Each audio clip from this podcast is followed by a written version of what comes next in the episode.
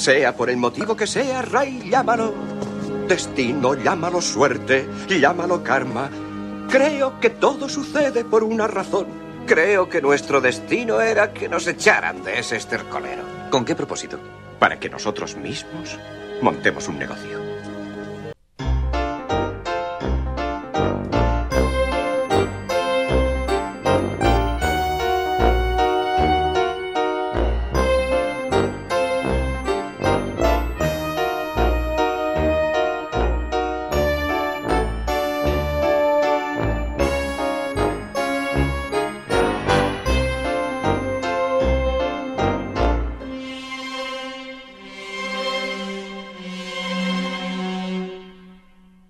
Hola a todos y bienvenidos de nuevo al despacho del Dr. Beckman. Hoy un despacho más superheroico que nunca. Vamos a hablar de las películas Marvel, los superhéroes Marvel de los cómics que llevan ya unos cuantos años irrumpiendo en las salas de cine, en los hogares atrás del DVD, en la televisión a través de cortos y series de televisión y bueno, eh, una expansión sin precedentes de, de los cómics en, en, cine y televisión, un boom, eh, la burbuja de los superhéroes como la llaman ahora en, en internet y vamos a analizar un poco pues digamos todas las películas así más representativas de, de la de Marvel, la casa de las ideas, como la como la llaman, y las famosas fase 1, fase 2 y fase 3, que son las fases que los propios productores de Marvel eh, han, han, llamado un poco para, para marcar un poco el ritmo de, de, todas las películas que han ido saliendo y que, que saldrán. Ya digo, va a ser un especial lleno de testosterona, de mallas de colores, de poderes y bueno, esperamos que, que, lo paséis bien. Así que ir, ir, a por las palomitas o a por vuestro traje de spandex porque, porque la cosa promete. Voy a dar la bienvenida, como siempre, a nuestros invitados. Paciente G, Gaby Turman, bienvenido. ¿Qué tal, doctor? Yo vengo, bueno, vengo a que me ilustréis con vuestra sabiduría, ¿eh? Sí, no, no, tienes identidad secreta tú, no tienes yo, un, bueno, un sí, pero traje... no te, no te, la voy a decir. Ah, vale, vale, aquí cada uno tiene su identidad secreta, tiene sus superpoderes y su ficha. Y, y bueno, mira, miraremos a ver quién más tenemos por aquí. Marcos 870, bienvenido. Muy buenas, doctor. ¿Me permite un, un pequeño grito? A ver, ¿qué, qué grito es Doctores ese? reunidos. muy bien, muy bien. Doctores reunidos, como los Vengadores. No, reunidos. Reunidos, sí, sí. Que bueno, los Vengadores la verdad que lo, lo, están petando mucho. Ya llegaremos a los Vengadores. Y nuestro invitado estrella de, de en esta ocasión es Kiko Kiakuma. Kuma, ese Bienvenido. Ese, ese, sí que sería el, el, mi identidad secreta, ¿no? Bueno, no, no, es tan secreta. Ya después ya de unos cuantos, unas cuantas fosas del Rancor, saludo a, desde aquí a mis compañeros eh, del podcast, pues yo creo que ya, ya nos han oído por activa por pasiva y bueno, en el, en el, en el Dragón Escamado ya están, sí. ya están hartos de oírnos hablar de cómic en la barra. El Dragón Escamado, la taberna friki de Alicante, para el que no lo sepa. ¿Eh? Y ese crossover que al final se produce entre La Fosa del Rancor, el podcast de Star Wars y el despacho del Dr. Beckman. Y bueno, hay que decir que Kiko, aparte de estar bastante flipado con el tema de Star Wars, pues también le mola el tema de los superhéroes, y particular, eh, particularmente Marvel, ¿no? Pues sí, la verdad, no, en los superhéroes en general. Sí. Eh, Marvel, DC, de lo, de lo que pille, de lo que pille. La verdad que Valiant, últimamente sí. estoy leyendo mucho ah, Valiant. Está mucho Valiant, sí, sí. Ha, que, ha, vuelto de los 90. Que por cierto han dicho que van a hacer películas de, de Valiant ya. Otro día haremos un programa de Valiant. Y volviendo al tema de las películas Marvel y la burbuja de superhéroes, ¿crees que hay mucha mucha burbuja? ¿Crees que es algo que una moda que explotará, que se está quemando o que todavía quedan superhéroes para rato? No, yo creo que quedan superhéroes para rato porque en el fondo hay eh, todos los superhéroes casi que conocemos, todos tienen su momento de gloria, han tenido sus buenas etapas y yo creo que son extrapolables al cine.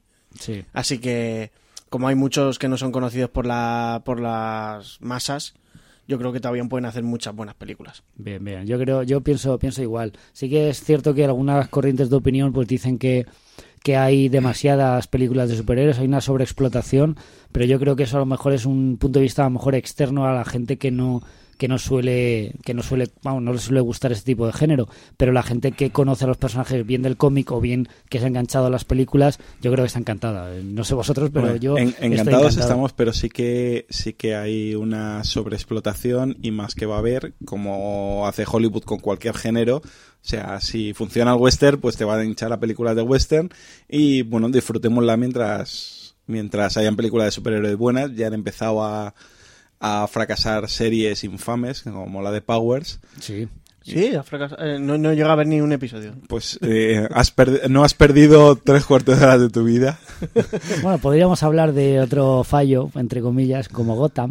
Eso sabía que le ibas a decir lo de Gotham. ¿eh? No, Go- pues yo defiendo a Gotham. pero ¿qué Gotham pasa? es discutible. Yo la sigo, vi- yo la sigo viendo, a mí tampoco me... Go- Gotham es discutible, Powers no. O sea, cualquiera que la haya visto dirá, eh, dirá que es horrible directamente. Dice La Marco que la segunda parte de la, de la primera temporada de Gotham ya no mola, ¿no? O bueno, es la segunda yo, temporada. yo, me, yo me he bajado hacia el final ya. Digo, voy a, 19 aguan- o así, ¿no? voy a aguantar hasta el final de temporada. No he podido. O sea, Yo he visto como 12 capítulos No, no- y a mí sí que me ha, me ha molado, A ¿eh? mí, momento, sí. A mí una, por ejemplo, que sí que me está gustando mucho y sí que está cancelado, por lo menos en el limbo, ha sido Constantine. A mí, Ah, personalmente, me, sí. A mí personalmente me ha gustado bastante la serie.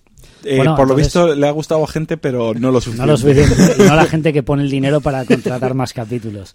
Eh, por lo que veo, sí que hay bastantes ejemplos de series de televisión, películas que, que tratan el tema de los superhéroes con mayor o menor fortuna. Y yo creo que dependiendo del, tono que se quiera conseguir o de la producción que haya detrás, la serie tiene más o menos éxito. Ya llegaremos luego al ejemplo más reciente que está revolucionando las redes sociales, como es el de, el de Daredevil, que ha sorprendido Netflix con sus 13 capítulos de golpe, que la gente, eh, conozco gente que se ha Yo me suscrito. Yo me he hecho Netflix Precisamente para- te iba- a poner ejemplo, Kiko. gente que se ha suscrito a Netflix solo por tener la posibilidad de ver la serie completa eh, antes que descargar la pirata. O sea, Hmm. y, y para verla en HD en calidad claro, buena. claro. Eso es algo que no había Y no, pasado. me, y, y no me arrepiento. En serio, en el fondo, el primer mes es de prueba, es gratis, no me ha costado un duro. Y luego, la verdad, que joder, por 7 dólares tengo un mogollón de películas y de programas ahí. Y en buena Sí. calidad. Y ¿no? en calidad buena. mola también. En calidad HD y no tengo que estar esperando a que me cargue el videspot o Claro, cualquier claro. rollo de estos. Así que, vamos, O sea, yo por, lo es- me- por lo menos el mes de prueba, la verdad que tendréis que probarlo porque. está Pues muy el bien. modelo, el modelo de Netflix, por lo que vemos, funciona porque ha conseguido que la gente haya apostado por ese formato y segundo, pues que el producto vendido, en este caso la serie de Daredevil, ha, ha satisfecho las expectativas, cosa que no había pasado a lo mejor con otras series a este nivel, porque hay mucha gente que es fan de Arrow, de Flash, de Agentes de Shield, pero yo no había visto tanto movimiento como en Daredevil. No sé, también será significativo. Ha sido una serie. mm, Yo que sí que he seguido alguna serie de Netflix, no me ha sorprendido en el tono. Lo que mm, se aleja mucho del tono Marvel. Se ha alejado bastante porque es más. eh, es más Warner, eh, eh, pero bien hecha. Es una serie con la oscuridad de una de Warner, pero bien hecha. Quizá porque han entendido lo que significa que un personaje sea oscuro o atormentado o que tenga ese tono serio.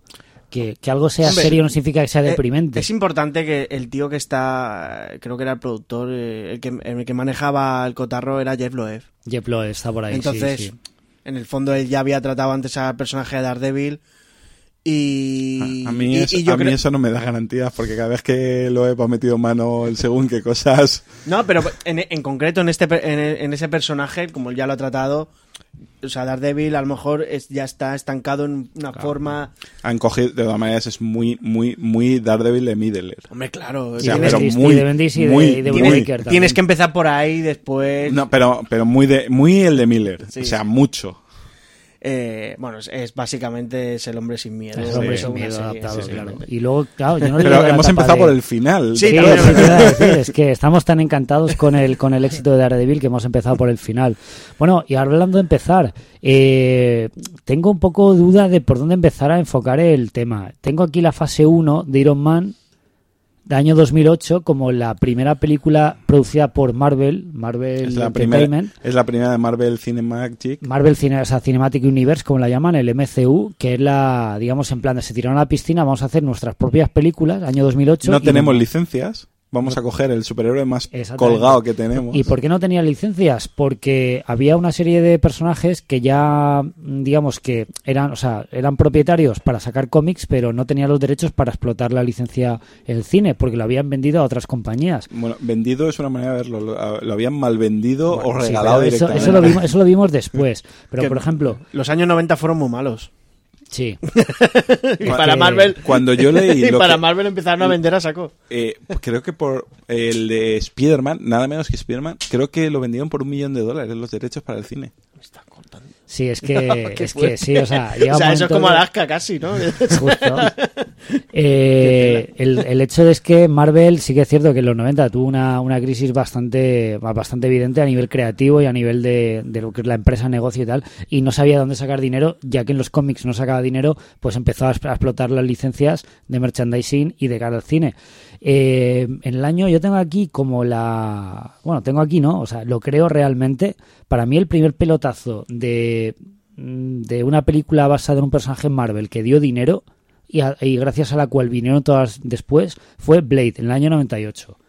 Una Sí, película producida por la New Line Cinema, otra una compañía de cine independiente, así con presupuesto limitado, con mucho efecto de ordenador, con una estética, iba a decir estética Matrix, que también fue parecida en el tiempo, o sea, fue más o menos simultánea en el tiempo, trajes de cuero, el Estética rollo- bacala estética también un poco, ¿eh? sí, sí. En la época. estética así un poco en- videoclip, Mm. esa estética de cuero, donde Blade tiene poderes, es un superhéroe, es un va- vampiro, cazavampiros con poderes, un personaje de Marvel, y de alguna manera da dinero. Juntamos Blade, el superhéroe en Marvel, con Matrix y los poderes mutantes y nos vamos a X-Men de, en el año 2000 de la Fox. X-Men, que fue uno de los buques insignia, luego habrá más como veremos de Marvel, el- los mutantes, la patrulla X del profesor Xavier, con Lobezno, que está ahora en todas partes, y ahí sí que realmente fue cuando se abrió la caja de, de Pandora. O sea, veníamos de una película de bajo presupuesto de, de una compañía independiente como Blade de New Line Cinema. Blade, Blade no da apariencia de, de bajo presupuesto, ¿no? ¿O Sí, sí, eh, hombre, New Line. Hombre, vamos a ver. Es una serie B. Eh, Pero Hombre, bien pero ta- hecha, Ahora bien estamos- hecha, estoy de pero acuerdo. es que una cosa es tener poco presupuesto y otra cosa es saber aprovecharlo. Saber aprovecharlo, sí, yo, vista- vista ahora- una buena película. no, no era, no, era, no era de troma, pero... No, pero sí, el ordenador canta mucho en esa película. Eh, yo me Bueno, estoy- pero canta ahora, ¿eh? Claro, Canta. en la época en, la, en época época yo- salimos todos flipados del cine. Como, Sí, claro. sí. Yo, yo me flipé más con Blade 2, pero no De sé, quizá por la de dirección de maneras, Guillermo del Toro. Lo que pasa es que Blade, los que sabemos que era de Marvel, sí, pero para la gente de la calle no era una película de superhéroes, Eso era una es. película No, de claro. vampiros. No, pero de cara, de cara a los ejecutivos, cuando quieren presentar una película basada en. Una película de vampiros. Sí, No, no, Ya sí, sí, no, O sea, para el que no está Yo muy metido en de mundillo. quiero decir- yo la vi como una película Pero de es vampiros una, moderna. es una película que los ejecutivos pueden haber utilizado como ejemplo para ver que este personaje que viene del cómic ha dado dinero, hagamos más.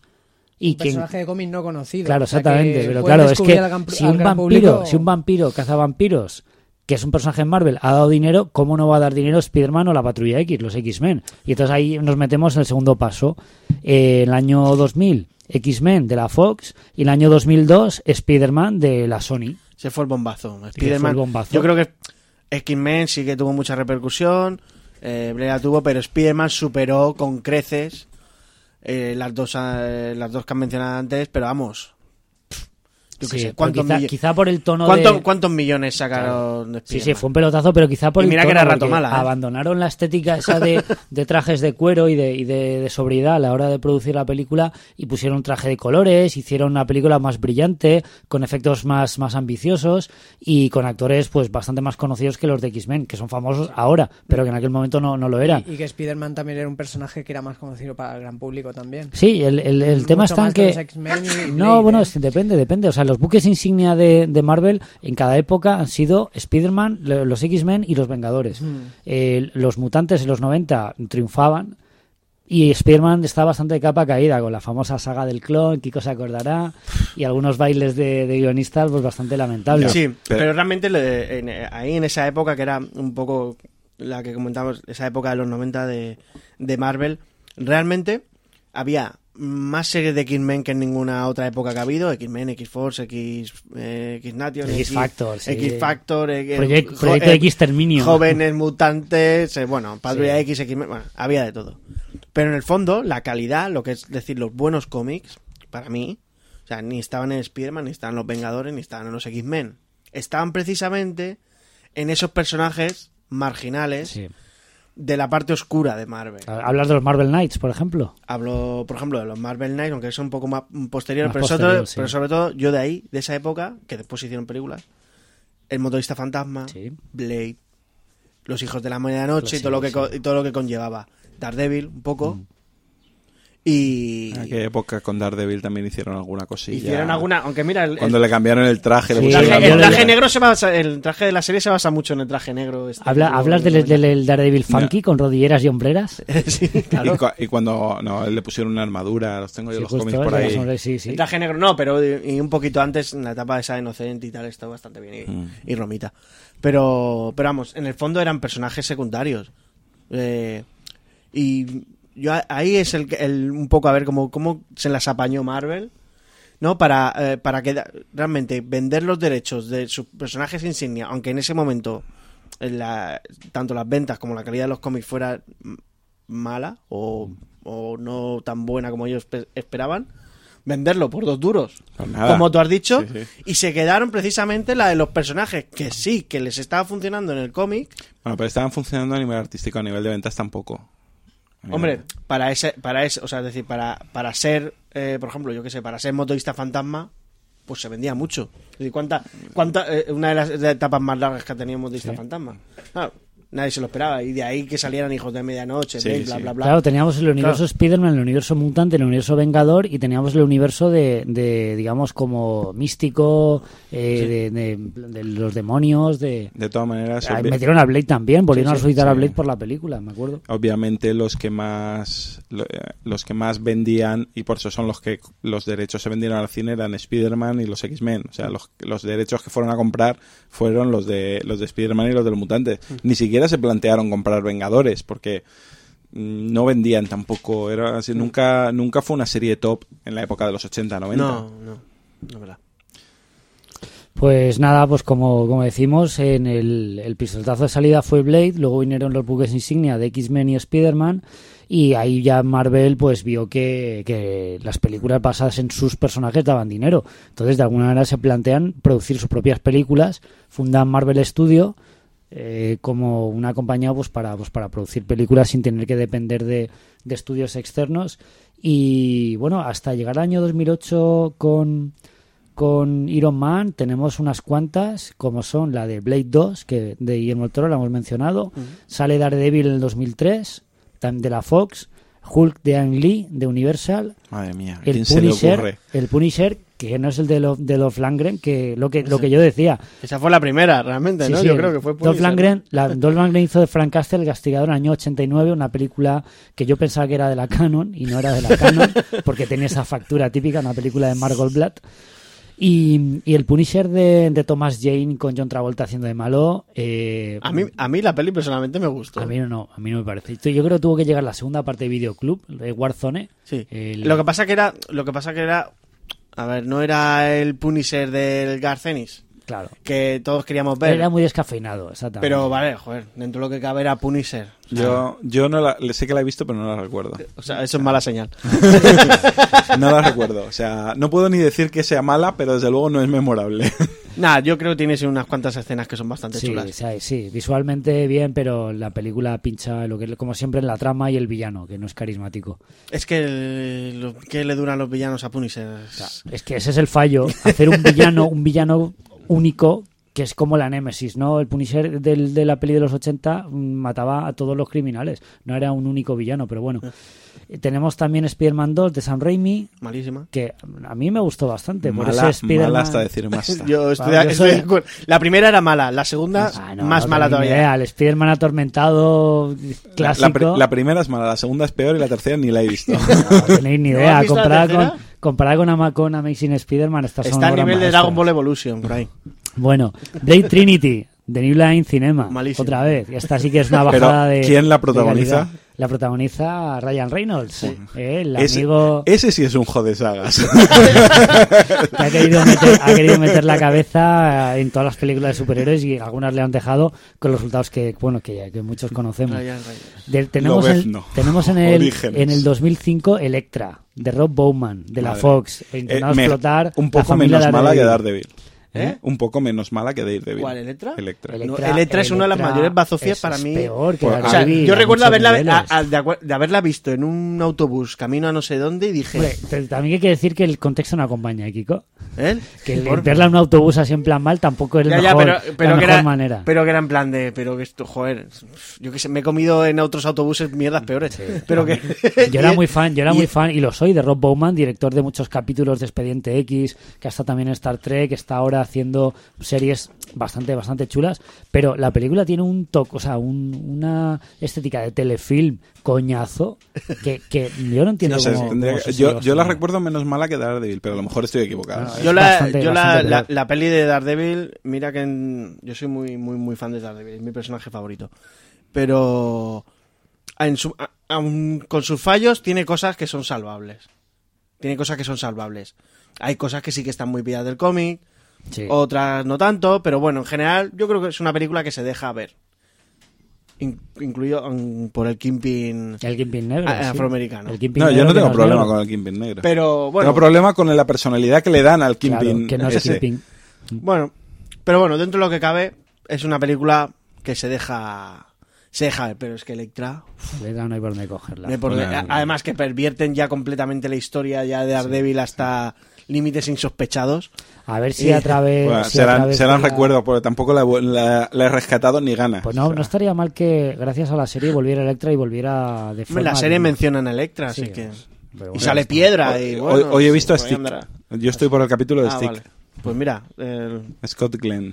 en Sí, poco lo vas a está ver. bien, Por cierto, sí. está genial. es que- Está genial. Bueno, esto estamos año 2005. En el año 2005 eh, está El hombre cosa, Man Thing, la Wow. naturaleza del miedo. Bueno, eh, hemos No pasado muy, confundir con el La cosa del con la pantano. cosa del pantano. hemos pasado muy por encima eh, a- al genio de- del cine que se le ocurrió darle una película de Hulk a Ang Lee. Ah, bueno, claro. O sea, sí, sí. Mira, fíjate, fíjate que a mí esa, esa película, claro, cuando veías los trailers, decías, hostia, Sí, tiene sí, que sí. molar. El rollo este que le han metido de hacer las viñetas y Eso tal, molaba mucho. estaba muy guay. Y dice, coño, Al Lee, como, como dirige las películas y como cuida la fotografía y tal, dices, hostia, va a ser un peliculazo. Y luego es lento. Es, es, Es yo creo, Ang yo creo que no, es no que es entendió el personaje. O sea, no, pero es que. Ang Lee hizo el Tigre y Dragón. Y ha el, hecho el películas Tigre y Dragón es bastante lenta. No, pero o sea, tiene, tiene la estética de, de cine así todo muy melancólico y tal, pero luego las escenas de acción están muy bien rodadas. Pero en Hulk se ve que o no entendió el personaje o no le pega esa estética. Yo a quis- la quiso con- yo no sé en exactamente en qué cómic eh, se basó de Hulk, porque realmente cómics recientes, tal y como estaban saliendo los cómics de Hulk, no se parecían en nada a lo que él quería ver del personaje. Que era, en plan, sí, rabia, tal, no sé qué, pero sentimiento de libertad, un poco de... eh, No, Bruce no- Banner, eh, ante- o sea, No he sido capaz de volverla a ver. He sido incapaz. La vi en su momento y me he negado a volver a verla. Yo creo que eh, intentó hacer una cosa muy poética de... Y yo creo que la, o sea, es decir, no estaba bien enfocada a qué público querías ver. Sí, es decir, sí, estoy es decir, de acuerdo. estamos hablando de Hulk. Sí. La mayoría de la gente lo que quiere ver es que se enfade La enga- líe, ¿no? y rompa edificios y tal. Y que sí que tiene su momento de lanzar de- tanques y tal, pero... Y lo que, lo, que la, lo que es la película es el conflicto interior del Dr. Jekyll y Mr. Hyde. Y los, y los claro. efectos estaban todavía muy verdes. Eh, Era realmente mejor verde. dicho, Era ¿no? realmente verde, sí. La gominola, como la llaman. ¿eh? Era, la eh, era un verde. Hulk muy, muy Shrek. A mí no me gustaba ¿La nada. Eric Bana era o la de Eric Barno? Bana. Eric Eric Bana. Bana. En cambio, por ejemplo, Eric Bana como eh, Bruce Banner, por A mí me gustó. me- a mí los tres Bruce Banner me han gustado. La Bueno, pena es lo que el Mark que- Ruffalo tampoco... Sí, Tampoco pero... se A mí me gusta el más Ruffalo A mí me de- gustaría de, que los le- Vengadores. A, a mí también, pero me gustaría que le dejaran a él hacer una Sí, película. sí. Es que Hulk como personaje, yo creo que funciona mejor como contrapunto que como protagonista. Yo Bueno, creo que hay... los, los cómics se dicen lo contrario. porque Yo creo que hay, tiene- yo creo que hay Hombre. muy buenas historias de Hulk para contar. ¿eh? Sí. Pero- Claro, ahora hablaremos cuando lleguemos a la fase 3. Vale, estábamos con hay- Man Thing, no la he visto, No, así de que os hecho, dejo- bueno, y os tú, has, tú has, has querido volver atrás con, con la de Hulk de Ang Lee, que yo me la había saltado a posta. pues, y tenemos un par de películas que me he saltado. Bueno, es que si las decimos, las decimos todas. Hemos hablado de Punisher de Dolph Lundgren del 89, que no lo llaman en España el castigador, lo llaman el vengador. Sí. Y no sale la calavera en el pecho. Porque no podías Sí. hacer un personaje que tuviera ver, una calavera en el puede pecho. ser el castigador violencia. o puede ser cualquier mm, cualquier... Puede ser Don Langren en una moto. Exactamente. Muy bien. Pero bueno, pero tenemos en el año en el año 90 tenemos Capitán América de Arbel Pium El director Capitán de América en los Cyborg. 90. ya. Hostia, ¿Vale? ¿verdad? Claro, si las comentamos, las comentamos con todas. Ronnie Cox haciendo de, de malo era, no, sale El cráneo- caso que a mí, fíjate, de esa película, los 15 primeros minutos son oro. Sí, sí. Los 15 primeros minutos es el eh, cráneo rojo en la Europa nazi. Y ojalá la película del Capitán América hubiera tenido ese comienzo y esa presentación del cráneo rojo. Es que mola mucho, es muy cómic. Ya es- está, ¿eh? es- El es- resto de la película la puedes sí. tirar por la ventana. Es que tenía. La, la película, No, la, no, no visto, película no tenía una estética de, de, de cachondeo, de, de, estar, de, de estar hecha cutre aposta, como la, la serie de Batman de los, 70, de los 60. Así muy campi, todo muy, muy cutre, pero con encanto. A mí yo las fotos que he visto me recuerdan mucho a... ¿No lo has aquí en- visto la película? No, no la he visto. Aquí en España se estrenó eh, una serie de Spider-Man como película. Sí, se estrenó justo. en... Ah, sí. Y a mí las imágenes me recuerdan mucho a aquello Sí, que yo, sí, yo es- de niño vi en el cine. Pues justo, Claro, es, es bueno, un poco estamos hablando de la Capitán América, estamos hablando la de... La de Albert- Albert la-. Porque la anterior del Capitán América, ese del casco... No, esa no, esa no la nombro. Vale, vale. Pasamos un... pasemos un... Bueno, y aparte y también el Capitán aparte de Capitán América, también eh, otro personaje hoy famoso eh, también tuvo su película, Nick Furia, agente de Shield con David Hasselhoff. Sí, sí, sí. Esa, esa película también. Además, esa fue. Yo me, además me acordaré siempre de la vida de estas noches que te levantas A las 3 de la mañana. A las 3 de la en mañana. Antena 3. y te pones a comer algo. Y justo lo que tú dices, en Antena 3, la- yo no sé por qué la hacen siempre en Antena 3. Escucha, que me he vuelto loco intentando buscarla y la han llamado Operación Manhattan. Sí, se llama así, eh, Nick Fury Operación Manhattan, ¿no? No, no, Nick Furia no. Tú te vas a buscar Nick Furia Sí. y no sale. Tienes que buscar, no, no sé cómo lo tienes que buscar, yo lo tengo en inglés, Mm. porque en castellano es imposible de encontrar porque le cambiaron el título. Y por Pues- supuesto sale ese Nick Furia blanco, Con el como puro. el, como el, con el Como puro, era, como como era en el cómic hasta el universo Ultimate, Ultimate, que hablaremos luego en Los Vengadores. Y a mí me parece que la película tiene encanto. A mí me gustó. No, hay que decir que no es una película, es una, un telefilm de hora y media, capítulo piloto de una serie que nunca se hizo. Sé. ¿Vale? Sí, bueno, eso, eso era- es muy habitual Y en eso- muchas, en y muchas eso- cosas. Es el, es el, el abuelo de Agentes de S.H.I.E.L.D. Eh, hombre, yo qué sé. El hecho ver, de que eh, sea. el es, hecho de ra- que eh, sea es un- rato mala, pero yo que sé, tenías elementos de los cómics, Sí. además de los agentes de S.H.I.E.L.D., más Jack Kirby, es decir, Claro, justo. no es el nada... rollo espionaje. Pero espionaje loco, Sí, o sea, sí. es decir, eh, con, o sea, es decir, con muchos aparatos Sí. del futuro y el Helicarrier por ahí, Sí, salía sí. Madame Víbora, si no me Madame acuerdo. Víbora salía, la condesa también salía. O sea, sal- salían ahí un poco los secundarios, co- cosa que, por ejemplo, en, en, en el universo cinematográfico los han metido en el contexto Capitán América de los 40, cuando realmente eran agentes de sí, ¿no? El Dundugan, Sí, sí, sí. el otro, el francotirador este negro, no me acuerdo cómo se llama, claro, que eran realmente- aulladores, pero es que en el No, universo Marvel era en la, salían, eh, eh, empezaban en la Segunda Guerra Mundial y luego eran agentes de Claro, S.H.I.E.L.D.. pero a Nick Furia lo han adelant o sea, lo han Claro. pasado en el tiempo y no lo han, no lo han metido dentro del contexto del Capitán América que estarían ahí. Pues el fallo que tiene esa película es que al ser un piloto de una serie de televisión eh, cuenta poco. De- o sea, dejando tramas abiertas para contarlas a lo largo de la, de la temporada. Y eso juega en su contra porque hablan mucho y ahí hay poca acción. Hay mucho diálogo, hay mucha presentación de personajes y no pasa prácticamente No sé, nada. por- hay, hay poca pasta. Hay poca pasta también, se nota. También hay una película de Generación X de Jack Shoulder del 96. Sí, Generación X. Generación X, el cómic de, de Chris Bacalo. La primera Sí, vez que sí, la sí. oigo, tío. Pues sal- sale un sale un Banshee bastante decente, ¿eh? Revisarla el que tenga curiosidad. Porque, Eso yo tampoco lo conozco. porque salen los, los, de, los chavales de Generación X con Emma Frost y Banshee, Shaun Cassidy. Bastante, vamos, el, el- el- los 90. Y lo mismo, fue un piloto de una serie de televisión que nunca se. Vete para atrás, ¿no? Doctor, un poco estoy viendo ahí una... que- Bueno, venga, va. Gaby quiere hablar de Howard el No, no, pato. no, es que me, Eh, me- me pato. flipado. Howard el pato. Lucas, no George lo recordaba yo. La película que casi arruina a George Lucas y a la Lucasfilm. Howard Yo la sí, recuerdo sí. mucho. Tuvieron ¿eh? que vender muchos muñequitos para recuperarse de Howard el pato, ¿eh? Sí, pero que era como un muñeco rollo espinete, ¿no? Pero Era un enano con metido cara dentro de un traje, ¿no? ¿no? De- Sí, pero Sería bueno. Sería el de Willow. Sería se- seguro. sería el de Sería Willow. Sí, seguramente. Era el, Warwick Davis. sí, era, o Warwick, no lo sé, ¿eh? estamos hablando Pero seguramente. Pues o era Warwick Davis o era el Kenny el Baker, que, el Kenny Baker, Que es el que va dentro de Star R2. Wars, venían de esa época, ¿no? Sí. Años después. Fue la Howard el Pato, un personaje que ha vuelto a estar de moda por ese cameo estelar en Sí, Guardianes de la Galaxia, un personaje de Steve Gerber, un personaje de Marvel Comics de una línea un poco más irreverente, un poco más adulta. Nunca le han hecho justicia al pobre, ¿eh? Y Pero- los cómics son realmente buenos. Sí, sí, pero no sé, en el año 86 una película de un pato que habla que llega a la Tierra con Leah Thompson, Ostras. ¿sabes? Era la chica de la película, Leah Thompson, ¿no te acuerdas? Súper es que no sexy. no Sí. Pero es que esa película para conseguirla y descargarla está así un poco disponible yo- yo- porque no. Yo, Yo creo, creo- que no. yo Yo, creo creo- que incluso me juraría que está esta en el YouTube a verla. Sí. A ver, Completa, película completa.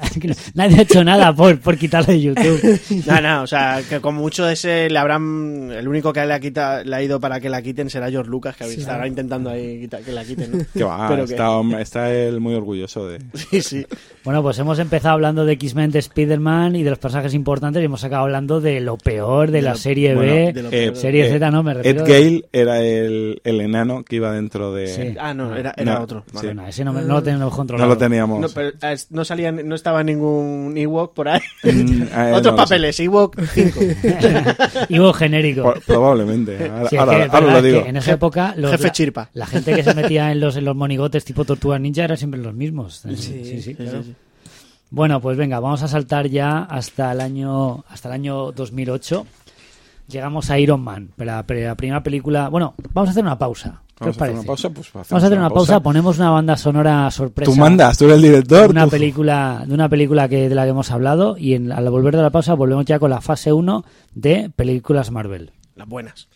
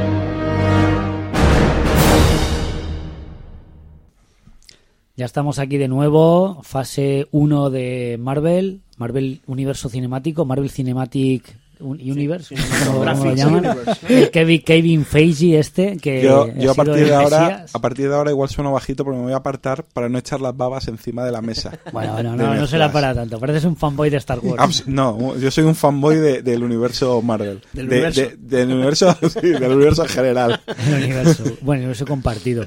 Pues eso, 2008, Iron Man, película de, dirigida por John Favreau. Eh, Foggy Nelson, Foggy de la película de la- Daredevil, precisamente, el actor, actor director, que también conocido por ser el luchador de la lucha definitiva de novio de Mónica Geller en Friends. tío. ¿Eh? Famosete, pues eso, en ambientes así- televisivos, que de alguna manera pues se animó a, dirigir y- una película. y que tiene que ser un tío majo porque ha dicho voy a hacer una película y, sea, y, y- y han ido todos los actores famosos a trabajar gratis. Sí, está bien. Algún En la de Chef. de- A mí, a, mí, debe a tener. mí me recuerda que es como una especie del Santiago Seguro americano, ¿no? Sí, de- debe ser Dice hola y le salen los amigos. sí, Están- porque están todos hizo. Chef y, y- y el reparto de Chef es, es una pasada. Bueno, pues Iron Man. Eh, Robert Downey Jr. como Tony Stark, Gwyneth Paltrow como Pepper Potts, tenemos a Jeff Bridges como Obadiah Stein eh, y el origen de, de la armadura, el origen de, del reactor de arco y con esa última escena de Nick Furia negro esta vez. Bienvenido a la iniciativa Vengador. A mí, a mí a mí me gusta la última escena de la película cuando dice I am, Star- eh, I am Iron, Ah, sí, Iron Man. supuesto, que toda la película luchando por tener identidad secreta y al final no se puede aguantar. Que yo creo que también es un rasgo distintivo de Tony Stark, que le da igual la identidad secreta porque él se él es uno con Iron Man y no se vende ni se prostituye ni Yo creo que el- el- lo mejor que tiene esta película es que. A ver, Robert Downey Jr. es Iron Man, em- cambia em- empresario, inventor por actor. actor, sí. O sea, es él. alcohólico, Al- mujeriego. con pasado turbio. Sí, sí. Eh, un- con ego, Sí, es un, eh, un ego desmedido. rock o algo así, ¿no? Yo lo Sí, veo sí, así. pero es que lo sí. chulo es que el personaje cómic ya era así hace 30 años. Le, Entonces, le un faltó el, actor- el, el mullet este así que llevó. Ya, con, pero el bueno, mullet con bigotito y a, ya está. a mí me gusta me- a mí me gusta el cambio de la estética pero como dijo alguien eh, yo cuando empieza la película y lo primero que prácticamente que ves es a Tony Stark con un vaso de whisky en la mano y dices mm, eh, es, eh, vale tono, va- es el vamos vamos bien sí, sí, sí, Vamos sí. muy bien. Eh, es una película redonda, ¿eh? Yo creo que es, es una de la- película de es- bajo presupuesto es para, de- para lo que estamos hablando en general Es de los mejores, yo creo, de la película de orígenes, por así decirlo. Mejor hechas, mejor De las mejor sí. hechas, ¿eh? Sí, porque no te cuenta hechas. el origen de rápido y mal para sacarte al tío con el traje superhéroe luchando contra el malo. O sea, que el traje superhéroe sale a mitad de la mitad para el final de la película y antes has visto la génesis del por qué se vuelve como se vuelve, pues más humilde, el golpe que, que recibe en el desierto y cómo tiene que fabricar la armadura, el- la Mark I, el modelo primero para, para escapar, y luego pues Obadiah Stein, que le quiere robar los secretos, la relación con el gobierno. Gwyneth Paltrow. Gwyneth ¿Quién no Paltrow, se enamora de Gwyneth Gwyneth Está, Paltrow? está adorable, está adorable, y hacía mucho tiempo que no estaba adorable. Ah, Que fue eufemismo más bonito. Sí, sí. Y bueno, pues Iron Man, pues realmente el comienzo de, de Marvel como productora de cine y yo creo que no pudo empezar mejor. Sí, además yo creo que esa película tiene la virtud de que todos los personajes eh, tienen carisma, tienen fuerza. Hasta, hasta Obadiah Stein, hasta el villano, tiene fuerza. Sí, sí, además que es un eh, eh, que es un villano creíble en la situación que te la, te la han puesto. Piper Pot no es una chica rehén, el, el chofer es divertido, pero tiene su puntito mm, de funcionar, todos funcionan. La música también está muy chula. Y la, y la aparición de Coulson, ¿quién, Ah, le iba a decir. ¿quién le iba a decir a ese actor Sí, lo, lo que esa frasecita, Claro, dos año- frasecitas que dice? En el año 2008, no, claro, nadie tenía ni idea de, de, de lo que iba a ser el universo Marvel. Ni después. ellos. ni Y ellos. no, pero no, habló de la, la traducción que se hizo de Shield. Eh, Nosotros, ¿quiénes? eh, ¿De dónde viene Somos usted? el- De la asociación de no sé, no sé cuántos. Claro, la traducción en español, no, o sea, te pierde el, eh, pierde No. el, el sentido. Pero ahí le está diciendo ya que, que tenía que cambiar el nombre y que era Shield, escudo. Búsquese un nombre mejor. Estamos en ello. Estamos en ello. Es que los diálogos, los diálogos de esa película son muy buenos. Pues Todos. nada, pues como, como digo, pues Iron Man pues fue el comienzo. Ya hay un guiño al final de la película a Nick Furia reclutando superhéroes. ¿Qué, qué te crees? ¿Que estás tú solo o tal? Le dice algo, algo parecido Nick Furia, como haciendo referencia a que hay muchos más, muchos más gente con poderes y que quiere hacer una especie como de, de, de- de grupo de superhéroes, un supergrupo. Eh, decir que Nick Furia es negro, Samuel L. Jackson, en base a un cómic que lo dibujó el, el dibujante, lo dibujó así, con la cara de Samuel L. Jackson, y ahí se ha quedado. Era una coña y el actor, pues, se ve que le hizo gracia y empezó a interpretar al, al personaje.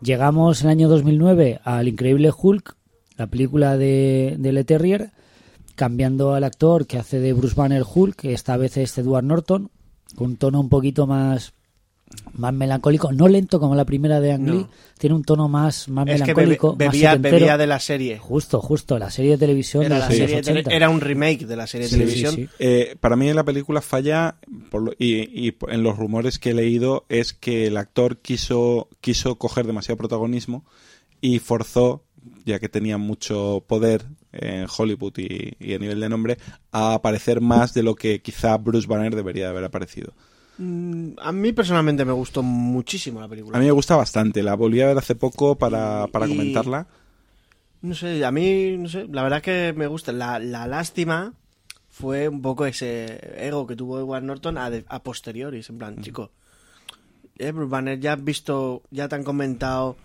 cómo van a ir los tiros que van a Sí, hacer los Vengadores esto, y claro. tal, y cómo, cómo quieren ir a hacer, ¿por qué te pones...? Yo creo que no Me, me parecía un excelente Bruce Banner, ¿eh? no no él es que es un actor muy bueno pero creo que no entendió dónde estaba ¿Dónde se estaba metiendo? Yo creo que no entendió dónde estaba. Y ya en la misma película, eh, por lo visto en el rodaje, las cosas no fueron bien. O sea, no es que fuera un problema de después, sino que, digamos que no, no es un actor. Eh, tiene un ego demasiado grande para, para mm, digamos, decir, bueno, yo voy a salir 10 minutos en Los Vengadores, 15 en el Capitán América y 20 voy a cobrar una pasta y, y no tengo que ser el protagonista. Pues eh, bueno, hay una cosa que me gustaría destacar, el, el villano de- del Increíble Hulk, ese eh, Tim Roth como la, la abominación. Fantástico. Genial, además que el, Además que se ve también, me- gusta cómo se crea el villano, ¿no? Sí, sí. Se- La, la motivación, además, la verdad que es bastante parecido al cómic. Él es un soldado y no tiene otra cosa que hacer que cumplir órdenes y hacer misiones. Y no, es un soldado que se está haciendo viejo para hacer las misiones que quiere seguir Claro, haciendo. entonces, en cuanto le ponen encima de la mesa al suero super soldado del Capitán América, pues eh, quiere el caramelito. Claro. Es una pena que el fracaso comercial, creo que es el único fracaso comercial que ¿Sí? ha tenido. ¿Fue un fracaso comercial? ¿Ha, ti- ha tenido secuela? De momento no. Es un fracaso comercial. Claro, Hulk, Hulk ha tenido, o sea, ha seguido saliendo en las pelis de los Vengadores, no ha tenido película propia como Ya, el ya, resto. ya, ya. Ni está planeada. Porque, por Es eso, porque. Bueno, se comenta mucho lo de Planet Hulk. Sí, pero, pero eso, mm, precisamente el no lanzarse es por el fracaso comercial eh, en comparación con las demás que, que tuvo. Y es una pena porque dejaron muy bien abierto el tema del líder. Sí, sí, sí. Eh, Es cierto, sí, tenía, tenía De hecho, de hecho, fíjate si lo dejaron abierto, que sacaron un cómic precuela a Vengadores, la primera, del un- universo cinematográfico. Y eh, no me acu- yo me acuerdo sobre todo de una viñeta que están ahí en SEAL y tienen a, a líder. O sea, sabes que en la película se le ve que le, Sí, que como le- la que le cabeza. crece la cabeza, por aquí ya la tiene crecida. O sea, tú lo ves en un tubo que lo están ahí y lo tienen contenido y es el líder. El líder. Otra coña también en la, de las escenas eliminadas del que está en el DVD es que de alguna manera, no, yo no he visto la, la escena, lo he leído que está, que está por ahí disponible. En algún momento de la película mm, meten algo que Hulk llega al Polo Norte y ve al, al Capitán América congelado. Yo eso no lo he Ah. visto. Esa escena está rodada.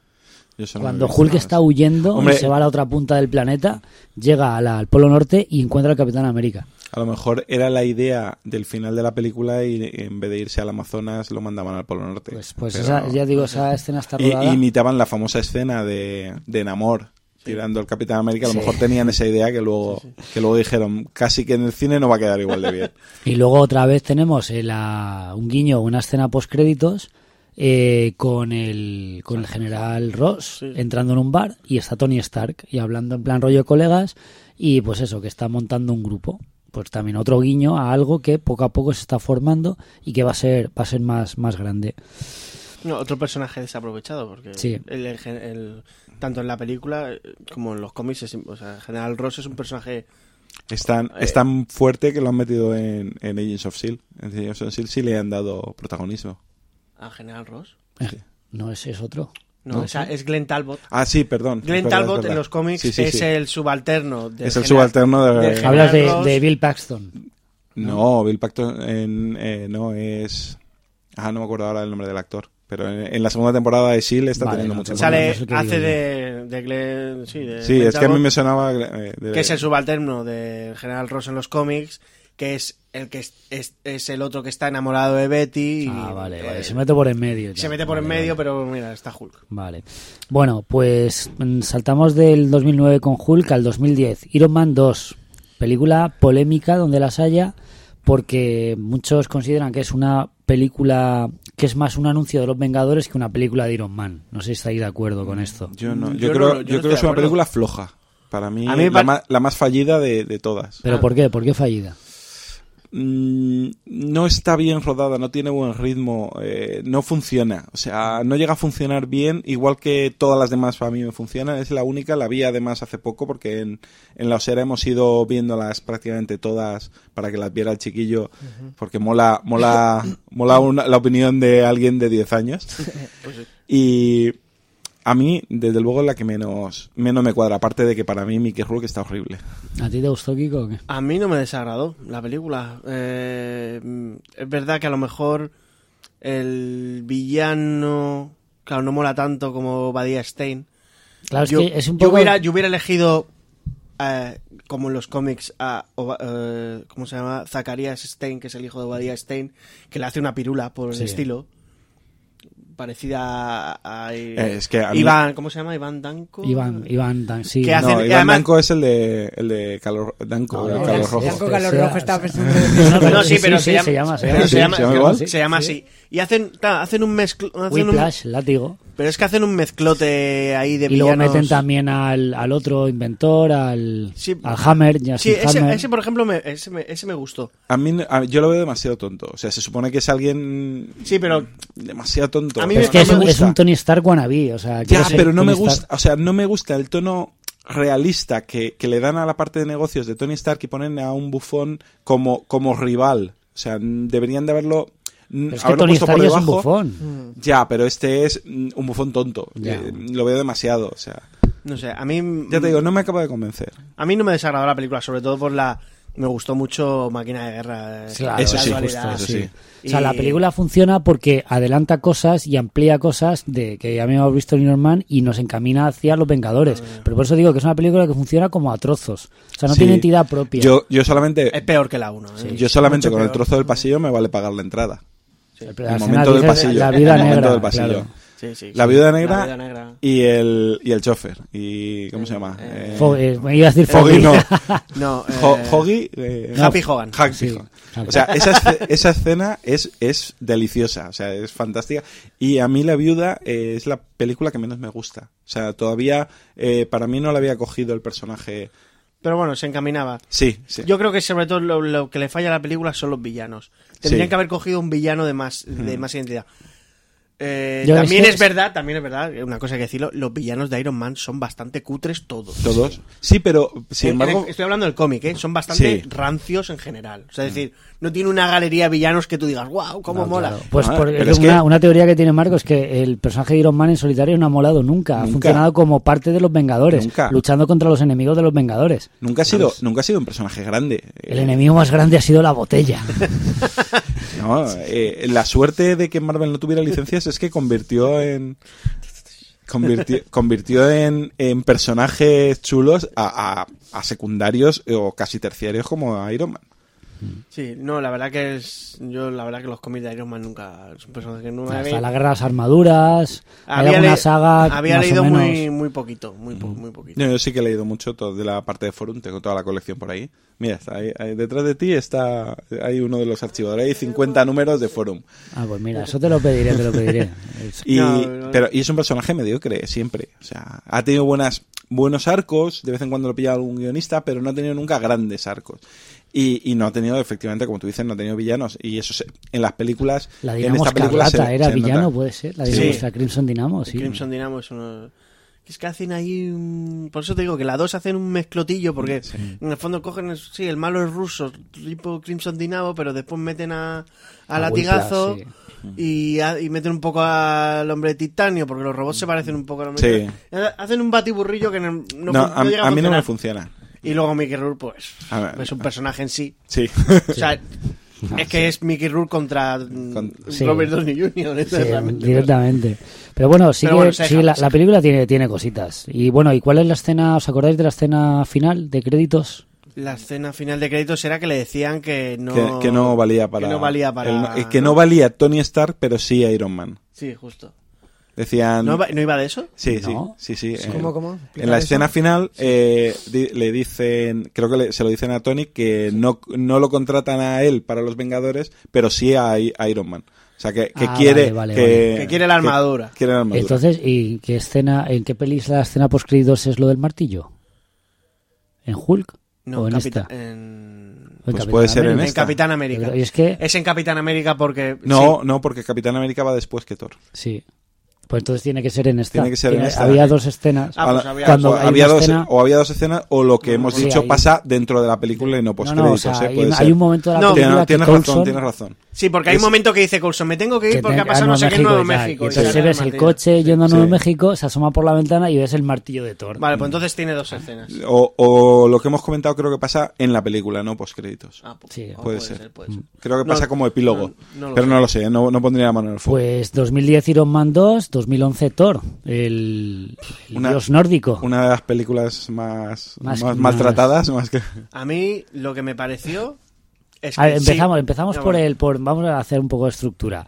Dirigida por Kenneth Branagh, Un ¿vale? excelente director. un excelente director que ha, dirigido pues muchas películas. Cinematográficamente de es una película correcta, perfectamente rodada. El sí. problema es que el actor está bien. Thor es un bobalicón, no sabe hablar, es un tío bueno y ya está. Le han metido una historia, un romance, de mi punto de vista, forzado con Natalie Portman. Correcto. Y tiene una primera parte eh, magistral de la mitología nórdica ambientada en, en Asgard con los diseños de, los, de, los- de las armaduras que parecen caballeros del zodiaco, mezclado mitología con tecnología. Sí, muy Kirby, me gustó. Pero es que llegar a la Tierra y la película se deshincha de una manera brutal. ¿Y por qué, pa- por qué pasa esto? A eso iba yo. A mí me pareció una película que si me hubiera leído el- un cómic, eh, de hecho esa película me hubiera gustado. Pero en la película en sí, los ritmos son, te pega un subidón y ahora te mete un rollo. Sí. Te pega un subidón y ahora te mete otro rollo. Te pega otro sub- y así va. Entonces es una película que dices, si la monto de otra manera me hubiera gustado más, si le hubiera quitado esas partes que estaría guay. Claro, evidentemente la película está bien rodada. Pero tiene cambios muy Sí. bruscos. El guion, pues no está mal. No, no puedes decir, no es- yo creo que no sea, no es una película que digas falla por todas partes. No. No. es que no llega a sobresalir en ninguna. Eso sí, estoy de acuerdo. O sea, eh, yo, si la comparamos con otras, vale, digo que es inferior. Pero a mí me parece una película disfr- muy disfrutable. Y aparte. Lo que pasa es que te corta el rollo tantas veces. Sí, Claro. pero, pero aparte nos descubre un villano muy, muy grande. Claro, ahí sale Loki. Y eso es muy Ahí importante. empieza a salir Loki. Eh, Sí, eh, Una, una manera de tener una buena película Lo es que pasa un que mí- villano. para mí, para mí, que a mí por ejemplo todo sí que me sí que me gusta mucho, para mí lo hicieron demasiado llorón a Loki. Ah, Es que es el origen de, de- de este Loki villano. Yo no, porque luego el Loki, el A Loki mí me gusta más el más pérfido, más ese es el de malote lo- ese es el de los Vengadores. Claro, ahí me Ese es gusta el de los mucho. Vengadores. En Pero cambio aquí- en Thor Claro, pero te lo tienen que presentar. El tío Claro, está de- rebotado, este- está esto celoso. es más, más es que que pa- parece una, no sé, a mí Ma- me Es parece un poco culebrón, ¿no? más que Sí. el origen de Thor es el origen de, de Loki, eh, esta película. Sí, bueno, en el fondo sí, pero Bueno, hay que decir de ese, de ese Odín, Anthony Hopkins. a mí me gustó mucho. Le, Le da, le da cuerpo. O sea, El- La- Por ejemplo, el, el destructor me pareció genial. sí. Lo que pasa es que toda esa escena se nota que Branagh no es un buen director de acción. O sea, Sí, esa lo tenía que haber. Esa eh, es como. No sé, esa escena me- a mí me de dejó un poco unidad, fría. Sí, un director pilas. de segunda unidad eh, me dejó un poco frío. Sí, el destructor es perfecto. Es muy telefilm esa parte del pero- desierto. ah, Pero, pero es, per- o sea, además está muy basado en los cómics que están saliendo después, antes de Asedio, que están en el pueblo. Coge muchos guiñitos de, de esos cómics en concreto.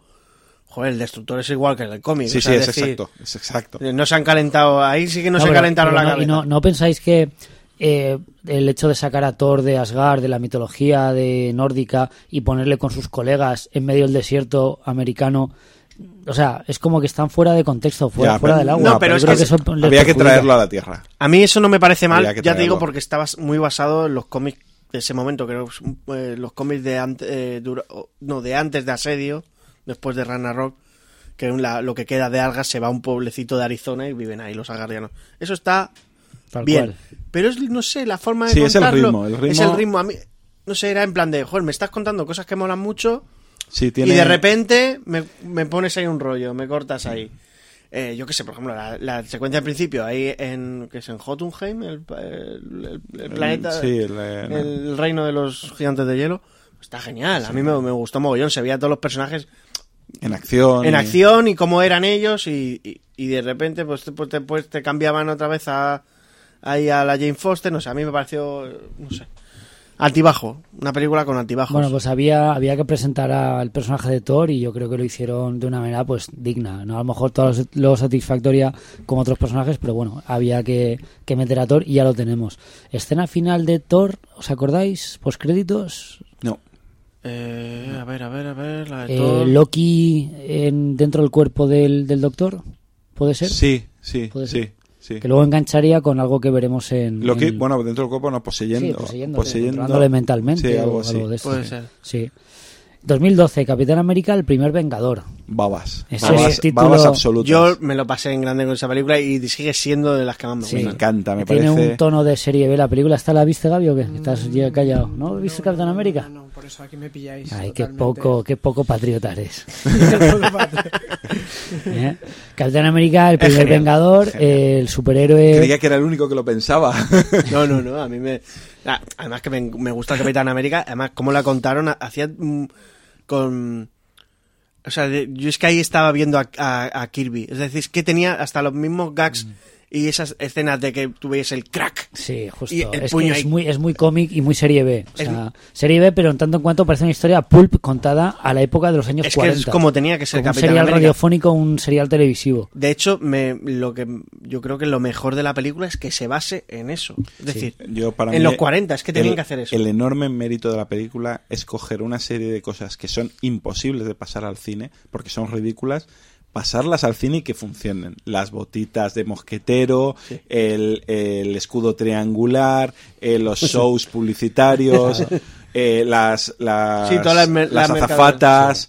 eh, El una rollo serie de- de- una serie de, cosas que- propaganda. que, en los tebeos eh, Era es- propaganda. eran propaganda de los Y, y dan por sentado y no te explican el por qué. Esto es y, así. y te tal. lo pasan al cine y funciona. Y te lo meten en una historia y, y es perfecto. Ahora vamos a ponerle el pero, que los tiene. Todo. A ver, ¿qué mani ¿por qué no pueden ser nazis los malos? Porque no hace falta. Porque estamos en el universo Marvel. Ya. Cráneo rojo es Hitler y Hydra es los Tenemos nazis. los nazis de los nazis. Pero, es decir, ya, pero eh, tanto miedo hay en mostrar una esvástica, lo hemos visto en mil Pero películas. es que igual no. En la película Capitán América de los 90 iba Ya. con su esvástica porque el cráneo rojo es Te digo, te digo una cosa, a lo mejor en otro momento me, de- o sea, me molestaría, pero es que la película tiene tantos aciertos que me da igual. Por, por cierto, Ya, que pero está muy, muy basada en un cómic de, de John Byrne, de finales de los 80. ¿Cuál? Uno de Capitán América, un, un par de prestigios que no sé dónde los tengo, pero es que ¿Centinela hasta... de la libertad o no? Es que no me acuerdo cómo se titulaba, Ah, no pues, tengo ni idea. pero Pero, ese, tenía un pero ese le salía el, ¿Era cráneo rojo o el malo era para No, me- eh, en la estética, o sea, estaba Ah. muy basado en la estética porque hasta el personaje de, de Peggy Carter eh, parece dibujado por. Parece el dibujo de, de John Byrne. Bueno, y atención a lo que voy a decir ahora. O sea, a mí me, la película de Capitán América me parece una maravilla porque es Indiana Jones. O sea, la Sí, estética... tiene- De hecho, fíjate, a mí me hubiera encantado que hubieran sacado una versión de Capitán América con tres cuartos de hora más de las misiones Sí. que se ven así como en Sí, flashes, Sí, sí. pero con esas misiones con los comandos ayudadores hubieran Ah, metido un poquito genial, más. Pero es que ya hubiéramos disfrutado tres películas. O sea, Pues hay que decir que Joe Johnston, el director, lo, lo entendió lo entendió bastante Perfectamente, bien. Joe sí. Johnston es el director que ha hecho Jumanji, Parque Jurásico 3.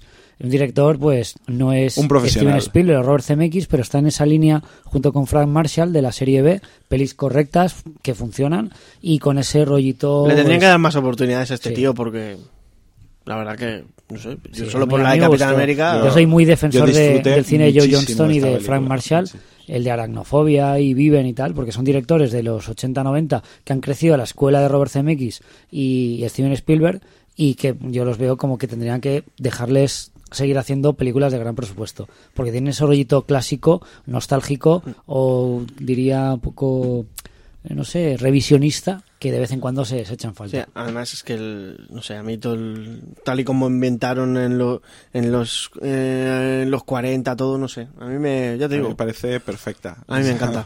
yo, yo no- yo es que no le pongo pegas. Le- la he visto por lo menos tres veces y la disfruto yo muchísimo. juraría que en el cine la vi ya dos o tres. Sí, sí, fíjate si me gustó. Eh, Eso es un verdadero patriota, Gaby. bueno, llegamos al final de la fase 1. Eh, todos los caminos con- conducen a Roma, ¿no? Al helitransporte de S.H.I.E.L.D. Sí. ¿Eh? Los Vengadores año 2012 como colofón a toda esta reunión de, de superhéroes. Babas, babas dos. ¿eh? Y bueno, no sé por dónde empezar a hablar de los Vengadores, Kiko. ¿Qué fue para ti los Vengadores y por qué? Sobre todo una sorpresa. ¿eh? Yo no me pensaba que la fueran a hacer tan bien. Y que me lo fuera a pasar tan bien en una película. Es disfrute desde el principio Sí. hasta el final. Es que es El- como que todas las es, piezas eh, encajan. Es eh, divertimiento eh, puro y duro. Sí. No te está eh, comiendo la cabeza. No te están explicando orígenes de personajes. Te los muestran como son y punto. Los magistralmente todos. Y yo qué sé. Es que no, no le puedo poner casi ningún pero. Yo vi una escena en una convención, en la convención de San Diego, antes de que se hiciera la película, eh, cuando presentaron oficialmente el proyecto, el presentador, eh, creo, no sé si era Robert Downey Jr. o Samuel L. Jackson, eh, que empezó a dar paso a los actores, pero no llamándoles por el nombre del actor. Y ahora el Capitán América, y ahora Thor, y ahora no sé qué. Y, y están los actores uno al lado del otro. Y aquí ya ahora vamos a decir que vamos a hacer la película de los Vengadores. Sí. En, en ese momento supe la que se iba a liar. Sí, porque, pero era- porque es que tenerlos todos en el escenario. Sí, pero como Kiko ese- dice, es muy fácil cagarla. Muy Sí, sí, fácil, era- muy fácil. Podría haber sido la peor. Sí, sí, que no funcionara nada, Pero que, que es- tuvieran es- más protagonismo unos que otros. Es un cliffhanger continuo de hora y media Sí, sí. hasta la explosión final en Nueva York. Bueno, hay que decir que la película es perfecta durante hora y media, pero la película dura dos horas porque tiene una media hora inicial que a mucha gente le ha costado, no le Pues, gusta. ¿yo qué quieres que te el diga? Yo- tercer acto en, el- yo- en la oficina de A Shield. mí sí que me gusta El como, diálogo- como unen a- esa media hora primera es para unir todas Sí, las películas. pero- Es que es como que no pasa nada. El diálogo Banner eh, viuda me parece magistral. Sí, sí. O sea, me parece genial ese Sí, momento en que va Banner da el a golpe buscarle, y empiezan sí. a salir soldados por ahí y dice Eh, no, no pasa nada. sola es brutal. O sea, toda la película es que me parece perfecta. Sí, O sea, está muy bien. todo. La dinámica entre unos y otros. Han cogido a secundarios que hacían de secundarios y no han tenido ningún complejo en hacerlos protagonistas. O al- a- y- y al revés. O sea, tenemos a los protagonistas que se comen ellos solos la, la, la escena, mm, dejarlos un poco en segundo plano para que el de al lado se luzca. ese- No, pero sí, hasta incluso los personajes presentados en la película, por ejemplo, Ojo Halcón, tiene sus momentos y tiene su razón de ser. O sea, es de- a mí me no tiene mo- uniforme, pero tiene su momento. Ojo, Halcón es el loser de los Vengadores. Eh, Pero bueno, siempre ha sido, pero aún así, el, pero aún así tiene su momento chulo y tiene Sí, su... sí. Todos se lucen. Sí. Todos se lucen y eso se De agradece. no, por ejemplo, mira... Sí, eh, perdona, eh, comparando, por ejemplo, con una que, que no nos hemos saltado y no hemos comentado, X-Men 2. A mí personalmente me gusta mucho X-Men Sí. 2. Es la mejor de las tres. De largo. Pero es una peli de Lobezno. Sí. No es de X-Men. Es de Sí. Lobezno y aparecen los X-Men. Es la película de Lobezno que tenían que haber hecho. Sí. y aquí en Los Vengadores no y aquí en Los Vengadores, a mí yo no veo ese fallo. No. Como- Eh, lo que pasa es que sí que tienes un tío con muchísimo carisma, como es eh, Tony Stark y Robert Downey Jr., que, Ya, cada, vez que- que... es- cada vez que sale en escena se la come, pero eso no puedes evitarlo. No, porque, porque además que el propio personaje es así. Sí. O sea, es decir, realmente, eh, eh, por ejemplo, en esa situación de la batalla final, realmente Tony Stark llamaría la atención y sería el primero, incluso, que se iría a, a sacrificar por, Sí, sí. por eso, porque él, el propio Tony Stark sabe que, siendo lo que hace y tal, él no se tiene en tanta estima como hace ver. No. O sea, es decir, él realmente tiene, Tiene muchos complejos. tiene muchos complejos y realmente sabe que sabe que Steve Rogers es mucho mejor persona que él. De hecho, lo, lo Steve que Rogers es el Capitán América, para que no lo sepa. consigue... do- hay una cosa que es 100% cómics, 100% team-ups de los cómics, y es la primera vez que se ven, se lían a hostias. Claro, es que eso, eso- es grandísimo. Sí, Yo es que solo estaba en el cine y Eso- digo, es que estoy viendo lo que quería a, ver. A George Whedon le tendrían que poner una estatua solo por eso. Sí, bueno, hay que decirlo. chicos. Eh, mencionado, película de Josh Whedon, eh, un director que venía de los cómics. No, Y- al revés, o sea, bueno, director. De la, de la- Bueno, de la tele se fue a los de cómics, la- de la los tele se fue a los cómics y, al cine. y al Al cine. cine. Muy bien, o sea, un director que hizo Buffy inspirándose en, en X-Men. En... Y luego hizo X-Men esperándose en Buffy. Exactamente, los Astonishing X-Men. Y, Y bueno, que, Y que- Firefly. Y Firefly también, por Es supuesto. Y un director que eso, que eso tenía un poco el beneplácito de los fans y no, no defrauda. No defrauda porque dirige las escenas de acción. No, pero sobre todo se nota que el tío es un fan. Porque sabía lo que a la gente le iba a gustar. Y eso es. Sí, porque tenemos al Capitán América haciendo en Alemania ese discurso con el villano, tenemos a Iron Man eh, haciendo como que no le importa nada, tenemos a Thor eh, siendo un... Arrogante. sin- sí, arrogante y sin llegar a comprender muy bien eh, qué es qué es Midgard. Sí. Y entonces eh, tenemos a, a Bruce Banner mm, muy preocupado por, por, por el, Por el su- otro, por el otro tipo. Por el otro tipo, el. Eh, Y, y luego tenemos a Hulk aplastando. Que es lo que queríamos y ya está. Bueno, ¿quién es el malo de la, quién es el malo de la película? ¿Quién diríais que es el malo? ¿Loki? ¿Los Chitauri? hombre, el, el malo, el malo es Loki. El villano es Loki, además mm, Loki mola mucho como villano. Incluso, pero es que tiene la virtud de que cuando le han vencido y está machacado, sigue dándote la impresión de que tiene algo guardado. Sí, o exactamente. sea, le han pegado la ¿Dónde paliza, está? sabes que ya se acaba la película por hora.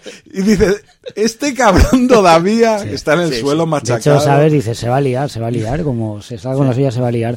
Y luego aparece esa nave, esa invasión Chitauri. Bueno, Chitauri es como han llamado en el universo eh, Ultimate a, a los, eh, los Skrulls, ¿no? Eh, bueno. Son eh, los mismos que los mm, Skrulls. mm, La historia es un poco más enrevesada. Vamos a ver.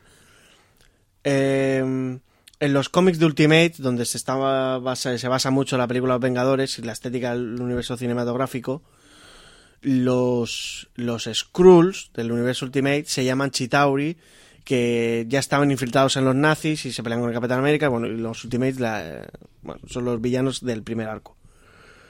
Pero en el universo cinematográfico no podían utilizar los Screws porque estaban dentro del pack que habían vendido de los Cuatro De los Fantásticos. Cuatro Fantásticos. Entonces no podían utilizar unos alienígenas que se transforman en personas y demás. A mí, estos chitauri me parecen un... Masillas. un- sí, no, Sí, son son, son, un punching ball intercambiables. Entonces, o sea, pero fíjate cómo ha sido la cosa. Después, a raíz de eso, han metido a los Chitauri en los cómics del universo normal de Marvel como los esbirros, no sé, unos esbirros que tiene Thanos para hacer ejército. Ah, claro que a esa que son, a completamente iba. intercambiables. Es a donde o sea, yo iba. Son Acaba- malos en los, los villanos genéricos. Ah, no, de momento no les han dado trasfondo. En, en los cómics tiene un poquito más de trasfondo, pero en general no les han dado trasfondo Nah, ninguno.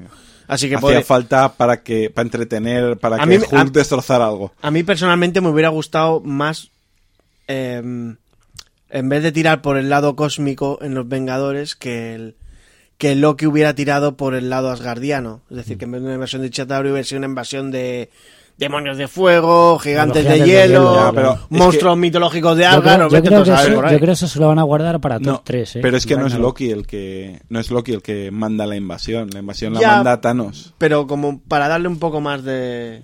Entonces, Y bueno, y como, como, como comentaba, la escena final de, de Los Vengadores, eh, para mí la más impresionante de todas, por lo que representa Por lo que representa. eh, ese... mm, Era Loki, no, era una especie de general Chitauri eh, hablando ante alguien superior. Sí, es el que después sale en la Guardianes de la Galaxia. Justo, sí, pues nada, el tema está en que esa persona que está sentada en un trono del que vemos su mandíbula característica es Thanos. Claro, eso el, implica- el- el loco. titán loco. Eso implicaba tantas cosas que como no te iba a poder molar. Claro, entonces, claro, la gente que no sepa quién es Thanos, pues claro, ve al La tío gente de barbilla azul dice, y tal. pues vale. Pero cuando, si el persona- la persona que conozca quién es Thanos, el, el- la, digamos, la trama dentro del universo Marvel, cómo relaciona las gemas del infinito, el poder del cubo cósmico que vimos en Capitán América, el Tesseracto que vimos en Los Vengadores, el poder también asgardiano, o sea, todo está relacionado y hay un villano que quiere de alguna manera, eh, eh, digamos, recoger todos esos objetos eh, místicos o poderosos y pues y liarla, liarla muy parda. Entonces, claro, que esa última escena saliendo Thanos ya nos indica un poco el tono que van a tener el resto de películas y que acabará pasando por lo que muchos queremos que pase, que los Vengadores vayan al espacio a currarse con Thanos. ¿Eh? Y bueno, con esto hemos acabado la, la fase 1 de Marvel. Eh, vamos a hacer una pequeña pausa y seguimos con la fase 2.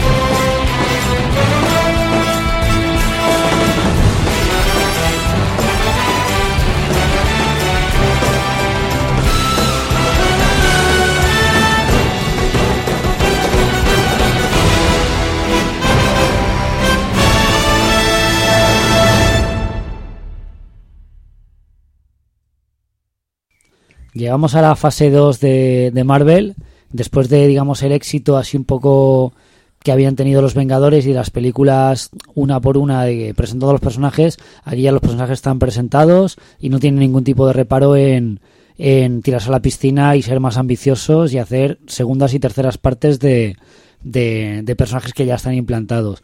El 2013, bueno, se da una cosa curiosa, es que de la misma manera que en la fase 1 había una película cada año, en la fase 2 co- llegan a coincidir dos películas cada año. El 2013 tenemos Iron Man 3 y Thor 2, El Mundo Oscuro. Empezamos hablando de Iron Man 3 con un cambio bastante evidente de tono. Yo Esa- diría que esa sí que es la película polémica para Sí, mí. pa- yo diría que tiene un cambio bastante evidente con eh, es la menos superheroica, una película dirigida por Shane Black, eh, director que ya había trabajado con Robert Downey Jr. en Kiss Kiss Bang Bang. Una peli muy, diverti- muy Sí, sí, divertida y que bueno que No sabía que era del mismo Sí, director. sí, sí, es mi director. Aparte, si la analizas, Iron Man 3 es Kiss Kiss Bang Bang con superhéroe. Toma ya. Porque la Es Kiss estructura... Kiss Iron Man. Es- es- sí, sí, Kiss Kiss Iron Man. Y nada, pues eso, Iron Man, después de la lucha contra los Chitauri en Los Vengadores, eh, es un poco como la deconstrucción del personaje. El tío, pues, está ya harto de la armadura, le sale ver, un... Iron Man muere al final de Los Vengadores, Sí. entonces está un poco traumatizado. O sea, Y muere, eso- sí, le pasa sí, algo. bueno, tiene un- unos segundos de muerte. Vamos a ver. Ya si alguien no ha visto Los Vengadores no está escuchando esto. No vamos a engañar. Y sobre, to- no, y sobre todo ve la. O sea, cuando sale al espacio y tal, es como que él se queda impresionado porque es en plan de la que. Sí, la- lo que hay ahí sí, fuera, sí, ¿sabes? sí. Y, ento- y entonces, pues eh, vemos a un Tony Stark eh, inseguro, con ataques de ansiedad, con ataques de pánico. Vemos, vemos un Iron Man, un Tony Stark que no habíamos visto. Débil. Mm, Sí, y, y sobre todo inseguro, eh, con, que intenta dar más muestras exteriores de fortaleza porque es cuando más inseguro se siente. Y a mí eso me parece muy grande. A mí personalmente la película me gustó bastante. Bastante más que la 2. Sí. Sí, no, mucho más. A mí mucho más. Yo es que soy muy fan de esta película. Sí, Bastante luego- más que la 2. Y luego, Incluso. ¿Qué pasa con ese villano, el mandarín? Pues mira. A, a ver. Consiguieron una cosa. Que es que me olvidara de los cómics cuando viera una película. A mí me sorprendió. Me reí.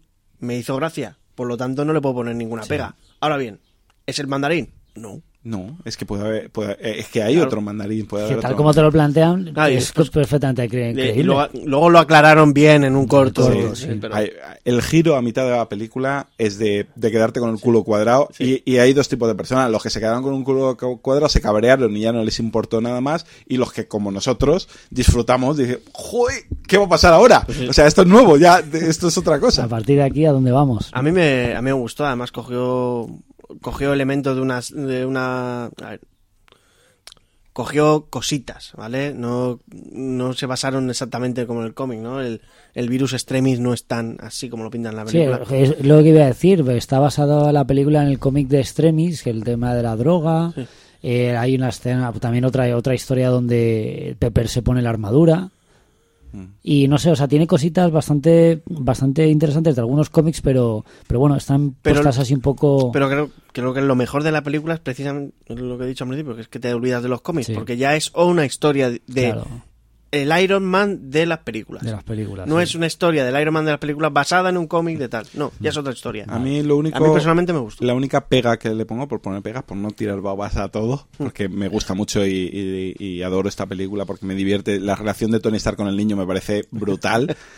es el final. Yo, toda, eh, la manera de terminar la trama. A lo mejor a mí es que a lo mejor acaba muy deprisa. ¿Por qué, Eh, no, lo hace, sí. ¿por qué no hiciste al principio la- lo de la- las armaduras? la- no? Exactamente, hay una serie ahí de cosas que mm, están como muy forzadas. Pero aparte de eso, Pues sí. yo los 95 minutos que debe ser antes de llegar a ese momento, Sí, que en el, en el fondo ese, ese, ese momento es un poco como la conclusión y no es, o sea, es decir, lo que es en la trama de la película no importa. no es, que, es que te has enamorado, si te has enamorado de este momento de los personajes, te da igual la manera de acabar.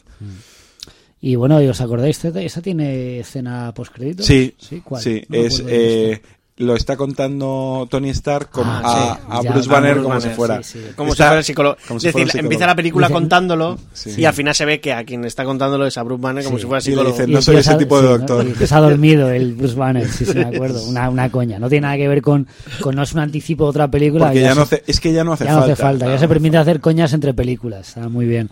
Pues como digo, simultáneamente en el año 2013 se estrena Iron Man 3 y Thor, El Mundo Oscuro. Eh, una historia un poco más, digamos, más local de Thor, eh, está ambientada en Asgard y bueno, de alguna manera Bueno, tiene... Asgard en la Tierra. Bueno, Asgard en la Tierra sí. Asgard- Sí, pero en la, en la Midgard. Tierra hay muy poquito, ¿eh? Sí, en pero- Midgard hay poquito a nivel superheroico. Sí, tenemos Sí. al equipo Tierra, Sí. pero... Justo, justo. Y bueno, de, una, de alguna manera Loki se las apaña. Bueno, Loki ha sido capturado al final de los Vengadores, está prisionero en, en Asgard y de alguna manera se las apaña pues para que eh, Thor pues le libere y poder ayudarle por una cosa que, que les pasa. Los elfos oscuros. Los elfos oscuros esta vez, sí.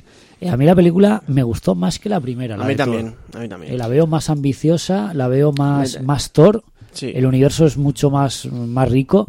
Y una cosa que, que bueno, que lo leí del tema de a nivel producción, que debido al éxito del personaje de Loki en Los Vengadores, metieron más minutos de Loki en la Claro. película, que es Mm. algo que la que todos salimos ganando. Sí, la verdad que sí.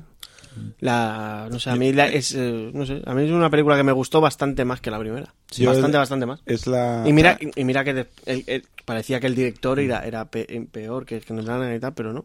A mí me No, gustó a más. mí, a mí- yo esta es la única que solo he visto una vez, la vi en el cine, no la tengo pendiente de repetir y me parece, me- a mí yo me lo pasé muy bien en el cine, entonces, Mm. ¿Qué más se puede pedir? Me gustan los secundarios cómicos, sé que hay demasiados, pero me gustan, me divierto con A mí ellos. me el sobra- profesor es Badwar este, a mí me A mí me sobra las, me sigue sobrando Natalie Portman, por supuesto, y la Lizzie Kaplan, es que no la soporto. ¿No es Lizzie Kaplan? No, Lizzie Kaplan no. ¿Quién es la- Es, eh, La otra, la otra, es que la- Lizzie La de las gafas. No, la chica de Sí, la gafas. morenita. No, la de- la de las tetas. Sí, Seamos... ver. No, pues no la Cat- recuerdo especialmente por sus tetas, es. Cat la chica, a mí me la encanta. Yo, la adoro. Yo, Dennings. yo la adoro. Yo la Sale en adoro. la película y digo, parece- un show propio, tío. Ya lo tiene. Ya, precisamente, vete al show y no molestes una No, peli a, mí, de a mí sí que me gusta. Ya, sí, ya está. pa- Sí, ya, uy, padme. Ah, ya está Natalie- Natalie, Portman. Natalie ya. Portman, que yo soy muy fan de Natalie Portman. Natalie reconozco Portman- que en Thor mm, está muy de pegote. Pero está más guapa con el pelo largo. Mm. Por lo menos, mira, No, Yo, a mí en Thor me parece que está muy de pegote. sí. Si es que Va. volvemos Venga, a... vamos a las babas. Sí. Pasa al, al Venga, sí, 2014. saltamos, saltamos de 2014, todo el mundo oscuro. El año más grande de la historia. del 2014, Capitán América, el soldado de invierno. Peliculón, pero Película, máximo. obra maestra. O sea, Máximo. el nivel ya está Es alto. un thriller mm, tan magnífico. Ya, ya no digo película super Justo. es un thriller de acción magnífico. Y lo has descrito muy bien porque hemos pasado de esa serie B de aventuras de la peli del Capitán América ambientada en los años 40 a una peli ambientada en la época actual que recoge ese ambiente de cine de espías de la Guerra Fría de los años 70, thriller político, eh, de la manera mejor, impecable. La mejor película de la viuda, con mucha Y por diferencia. supuesto, Hombre, y por claro, supuesto. sin lugar a dudas. Una- un, un halcón creíble, dices, mm, me mola. Mira, mira, yo tenía muchas, muchas dudas en el personaje del halcón. Es en plan, ¿va a ser Jar Jar Binks del Capitán América? No, no, tenía ahí la duda, ¿no? Eh, no. Está muy bien. Está muy guay. Funciona Perfecto. muy bien. Sam Wilson con Steve y con, Funciona la, y, con, y con Natasha funciona muy bien. Es lo que comentaba al respecto de los Vengadores. O sea que no tiene ningún problema en coger a los principales, echarlos un poco a un lado y los que están de secundarios darle más protagonismo.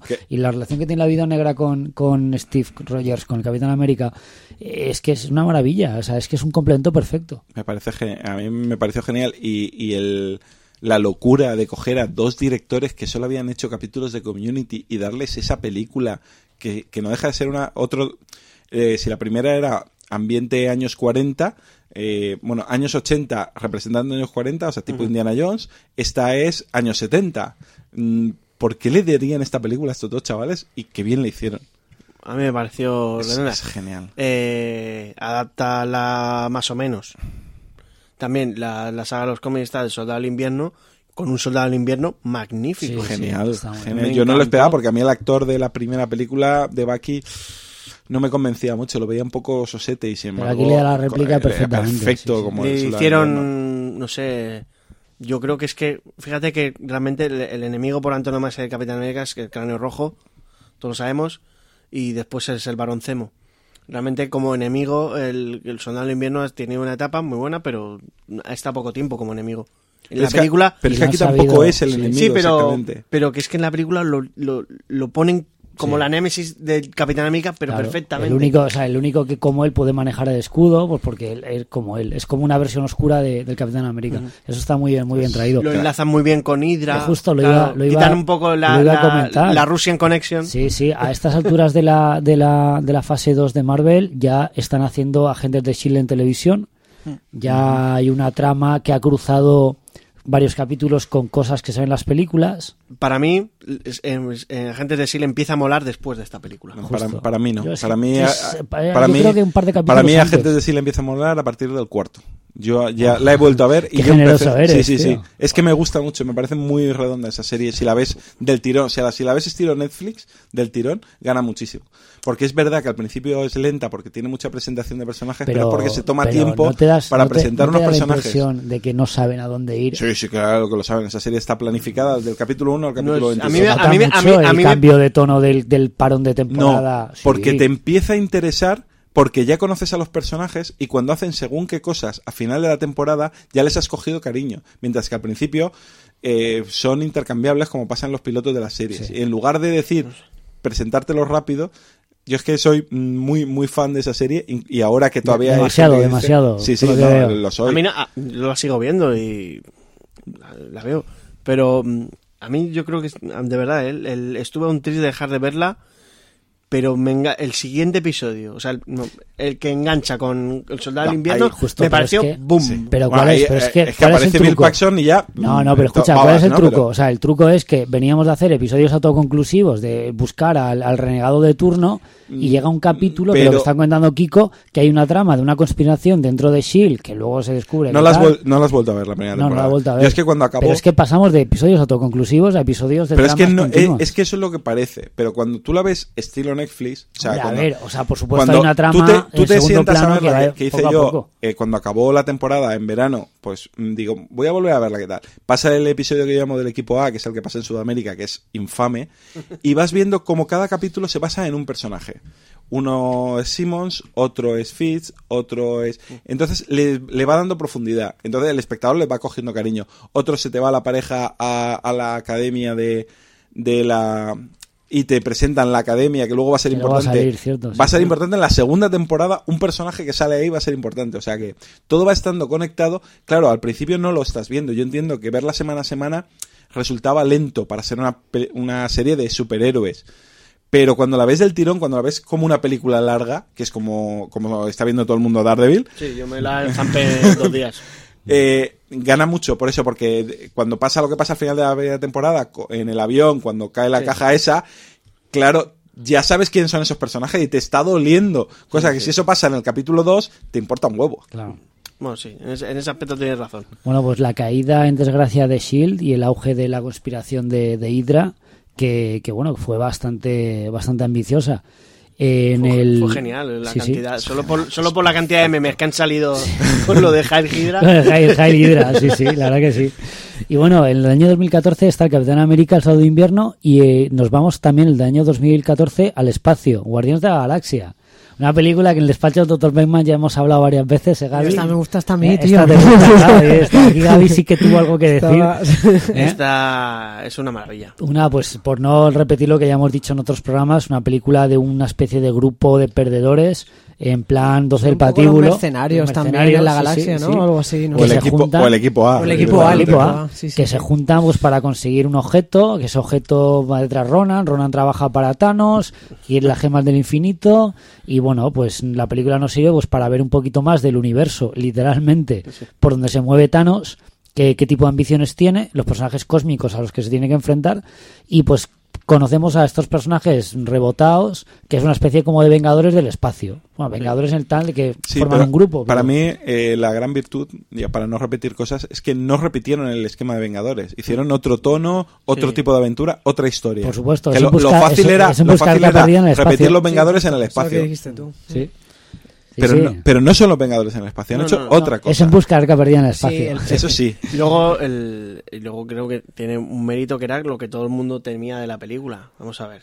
Mapache cohete. Ah, Mapache Cohete, sí. y al final funciona. funciona. Y no es que solo que funciona, sino que da además motor, es el motor le, de- le ha da- sí. le da motor a la película y le ha dado motor a los personajes. Yo creo que más a- aún. Actualmente Mapache Cohete tiene serie propia. Yo o sea, creo desde que hace ma- 10 más, años. más aún, yo diría más aún. Funciona Groot. Sí, Sí, sí, sí, un personaje que no habla Sí, sí, sí. es un motor de la película, es un personaje importantísimo, Importantísimo, y que sí. tiene escenas brutales, porque la escena en la nave cuando estira las ramas y empieza a matar malos como si no hubiera mañana, no te lo esperas. Y eh. el final es muy bonito. A mí es que me gustó el Es- final. es chulo, el final chulo. de Cuando él los cuando- envuelve y cuando se dan la mano ah sí, es precioso Eh, Tenemos el baile del duelo de bailes. Bueno, También duelo- tenemos La sonora es brutal también, justo ¿eh? iba a decir esa Sí, el, remi- el remix es genial, lo he escuchado mil veces. Sí, Sí. sí. Todos. El, el- ¿Cómo es? El Awesome Mix. el Awesome, Sí. Mix el Awesome Mix es brutal Y bueno, estamos en medio de la fase 2 que aún no ha acabado. Tengo aquí dos, dos capítulos más de la, de la fase 2 que, bueno, se estrenan en breve. Los Vengadores 2, la, la ira de Ultron. pasado Y mañana, el hombre hormiga. Ant-Man. allí estaremos ¿eh? Son dos películas que, bueno, Los Vengadores 2, estamos grabando el programa a dos semanas del estreno de Los Vengadores 2 y eh, para el hombre hormiga todavía quedan un par de meses y, bueno, tenemos un poco curiosidad por ver cómo, cómo cierran esta fase y cómo dejan un poco las, las piezas de, en el tablero.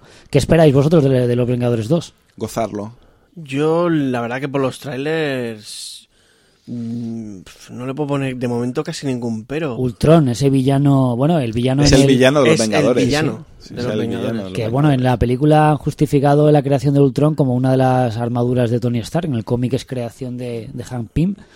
Y No, bueno, yo, yo hasta que no, o sea, estoy intentando no ver trailer precisamente porque no me fío tampoco de lo que dejen ver. Cuando lo veamos, veremos. yo, bueno, si me permitís un poco la opinión del tráiler, un poco por lo que yo he podido entrever, me ha gustado mucho el tono, mucho más oscuro, no quiero decir deprimente, eso se lo dejo a las pelis de, de Warner, DC.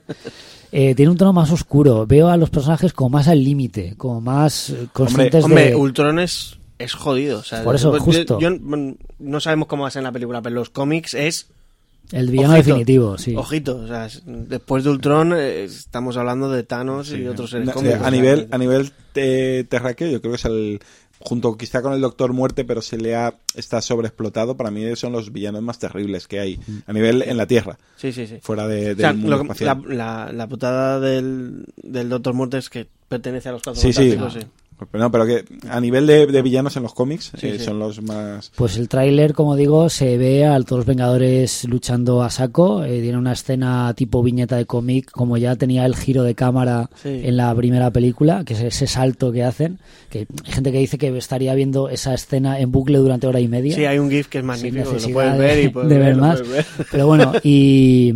Ah, bueno, hay que decir que también aparición estelar como miembros del grupo de la, Escar- la Bruja Escarlata y Mercurio. La Bruja Escarlata, Mercurio y la visión. Ah, y la visión, justo. Sí, sí, el sintozoide creado también por Hampin, que no sé cómo lo harán esta vez. Pues yo, yo ya más o menos se ve por dónde van ahí los tiros. Sí. ¿No, ¿Queréis el spoiler o...? No, pues no sé. ¿Se, se ha visto en el tráiler?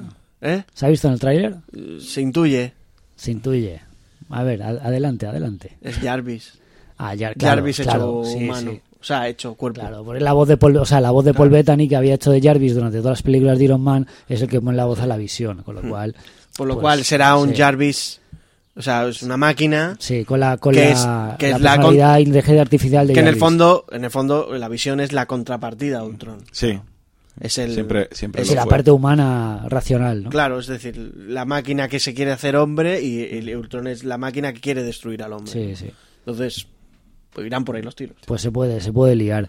Y luego también el hombre hormiga, proyecto un poco sorpresa, otra vez, igual que pasó con los Guardianes de la Galaxia, un personaje un poco de segundo plano, con un universo que en los Vengadores está bien integrado, pero con quizá como personaje en solitario no tenga suficiente carisma. Pero bueno, tenemos ahí Nefa- nefasto. Como esa personaje curiosidad. solitario es nefasto. Eh, sal- se- bueno, el detalle es decir que el protagonista es Scott Lang, el, el hombre hormiga original, Hank Pym, el que todos conocemos No, de el, los el hombre cómics. hormiga original, no. el- Eh, eh, al revés. Lo has dicho, lo has dicho al Sí. revés.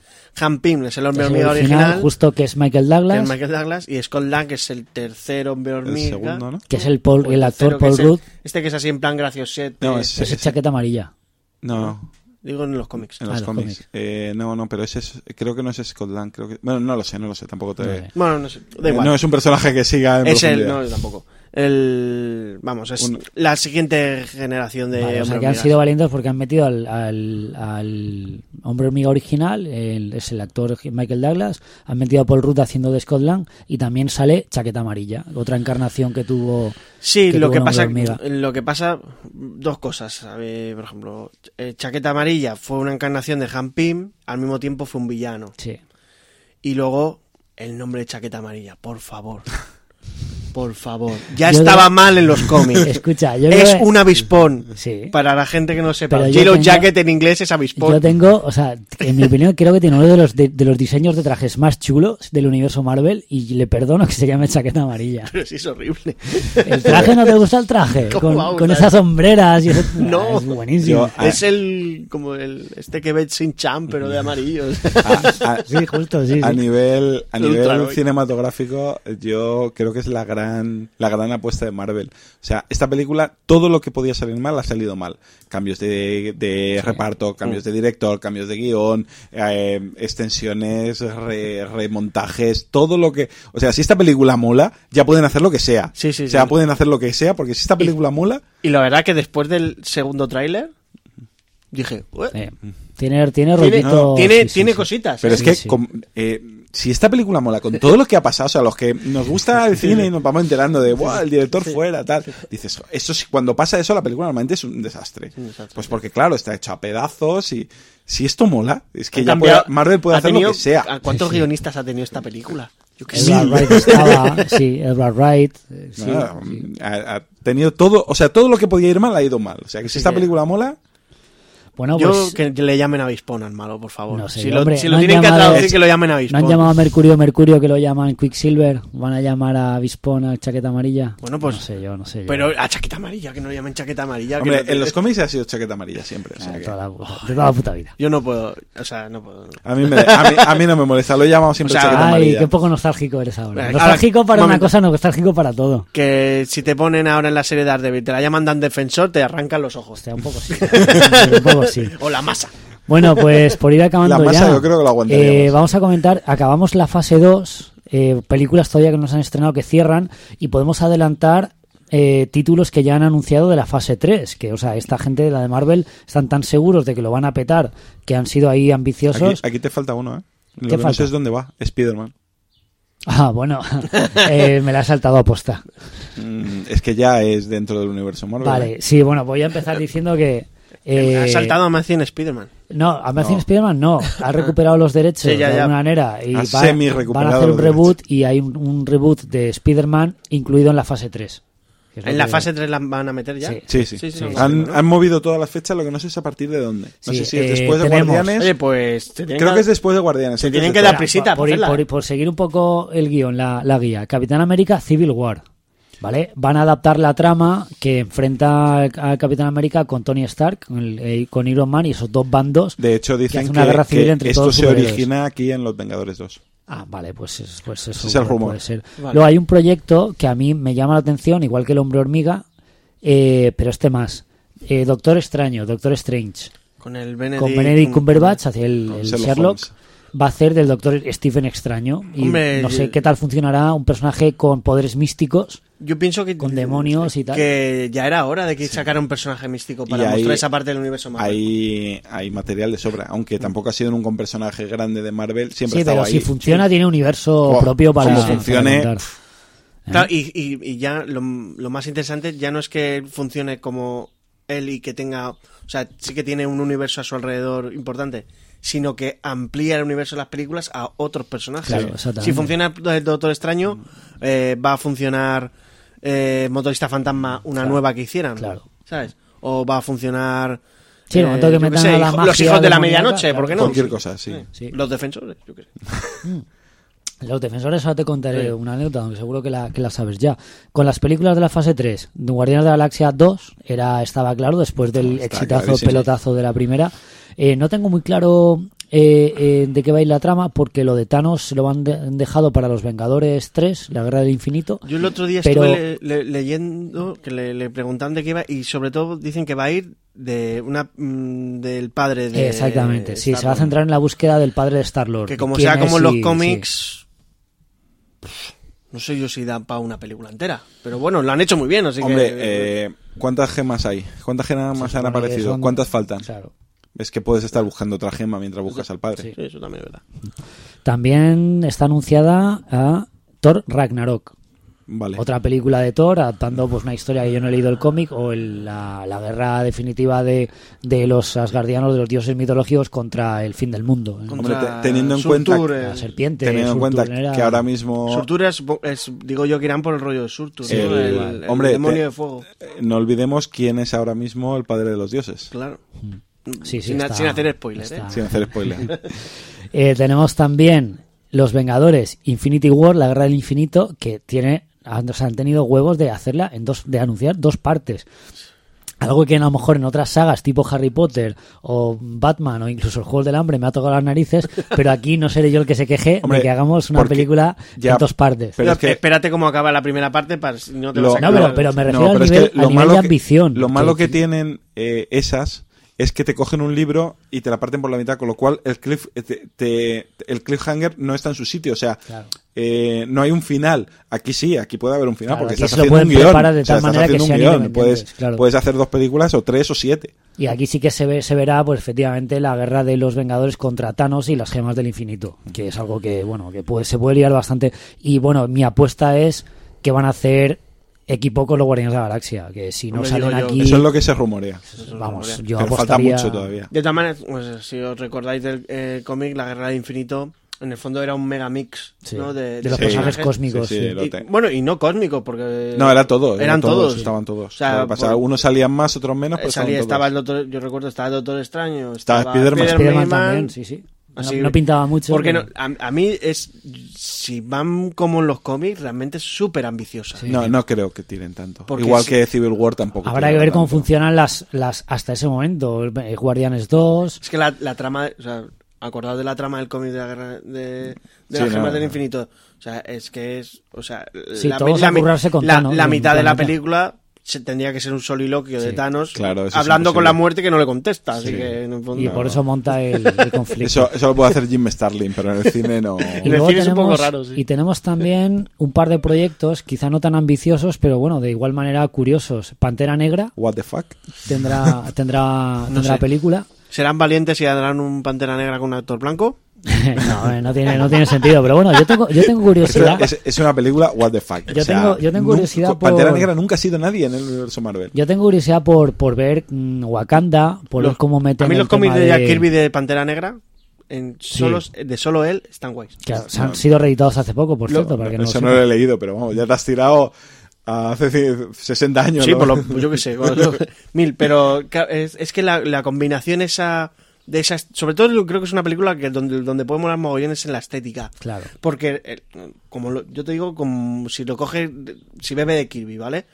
Coge la estética, esa de los top tens africanos y demás, y la junta con el futuro del espacio. Claro. Entonces, es una cosa Sí, tan rara y tan y claro. muy loca que o funciona o se descalabra. Habrá que ver yo de, de Hombre, yo te Negra. digo, si, si las taquillas empiezan a bajar, eh, esta va a ser uno de los proyectos que se caigan. Yo te lo No digo. sé. Bueno, también está Capitán Marvel, la Capitana Marvel o Mrs. Marvel, que es La- un proyecto que lleva ya tiempo. Es la que yo no que sí, que, veo. que, que sí, tampoco. Katie ta- es, lo, Sackhoff, mi- es- es lo mismo, es que tampoco. tampoco. Y luego, pues los inhumanos, que los inhumanos están teniendo bastante protagonismo en, En Shield. en, en la serie de Agentes de Shield. Y yo esperaba que hiciera una serie de televisión, pero parece ser que hay un proyecto cinematográfico y que, bueno, ya veremos cómo acaba. A mí me esto. parece que son un grupo que para hacer una película es un poco complicado. Me hubiera gustado más la serie, ¿eh? Claro. Pero como estamos hablando de algo que va a pasar dentro de 5 o 6 años, vete tú a saber dónde los han colocado. sí. O sea, tanto a nivel de cómic como a nivel de, de De series. hecho, a mí que me pueden, está dando. pueden seguir haciendo una serie, pueden... Ahora he leído que va a haber un spin-off de Agents of S.H.I.E.L.D. Sí, justo. ¿Eh? Sí, sí. Sí, yo no- Es- no- es lo no que he leído ni los Es lo protagonistas. que, lo que iba a comentar. ¿La de no Peggy sé, Car- la no de sé Car- si- Agente Carter? No, no, no. En la, gente de, en la serie de agentes de S.H.I.E.L.D. van a, a meterse un poco a saco con el tema de los inhumanos. Es una cosa que os iba a plantear. Y la, la segunda temporada de Agentes de S.H.I.E.L.D. me está pareciendo un poco lenta porque no se están mojando con el tema de los inhumanos. Joder, lenta. Yo no entiendo ver, eso de escucha, lenta. Si déjame- pasan déjame cosas, eh, pasan, Pero me tienen refiero, 17 tramas pero me refiero, cada o sea, se han tirado buscando a Tilán, la ciudad de los inhumanos, han, han sacado las nieblas terrígenas y la evolución de los person- de los de los poderes. y no Ha muerto más un protagonista. Han, han Escucha, cambiado todo. acabar. Sí, sí. Pero no van más allá porque la película no ha salido. Es como que tienen miedo de ir más, de- más, más adelantados que las películas. Y eso les está perjudicando. Eso a lo mejor es verdad, porque, mira, por ejemplo, cuando se han metido en lo, en lo de los inhumanos, che, te han sacado al tipo este que no tiene ojos y se teletransporta. Vale, está guay, el personaje mola. Pero, ¿qué les hubiera costado hacer? Si lo tienen, lo pueden hacer. ¿Por qué no te sacan eso mismo a mandíbulas? Claro. En el fondo no va a decir nada, pero ya sabes, ¡pam! Te Claro, pegan es el golpe impacto de efecto, Pero es pero que- ese es que a lo golpe de mejor efecto se lo están guardando para las películas. Es que a lo mejor que yo veo mandíbulas no les gusta como personaje y no va a Eso salir. es un perro gigante que se teletransporta. ¿Cómo no te va a gustar? Joder, de todas maneras, eh, Coño, tampoco si, olvidemos... si funcionó el mapache, ahora el Ta- perro. Bueno, pero tampoco olvidemos que es televisión. O sea, las limitaciones del CGI o haces un perro muy cutre o, te- o, o pones un San Bernardo. Sí. eh, No, lo único- es- a- a lo- en vez de que no sea gigante, que sea normalito con una por eso digo, un- un- Pero bueno, No, aquí ya a mí no estamos, me gustaría Aquí ya sí, estamos eh, entrando en el terreno de la, de la especulación y yo creo que vamos a ir cerrando. Voy a mencionar muy rápidamente, es que no tenemos mucho tiempo. Hoy tenemos el despacho cierra antes de tiempo. Voy a mencionar, pues hemos hablado de Agentes de Shield. 2013, serie paralela a lo- todos los proyectos Marvel.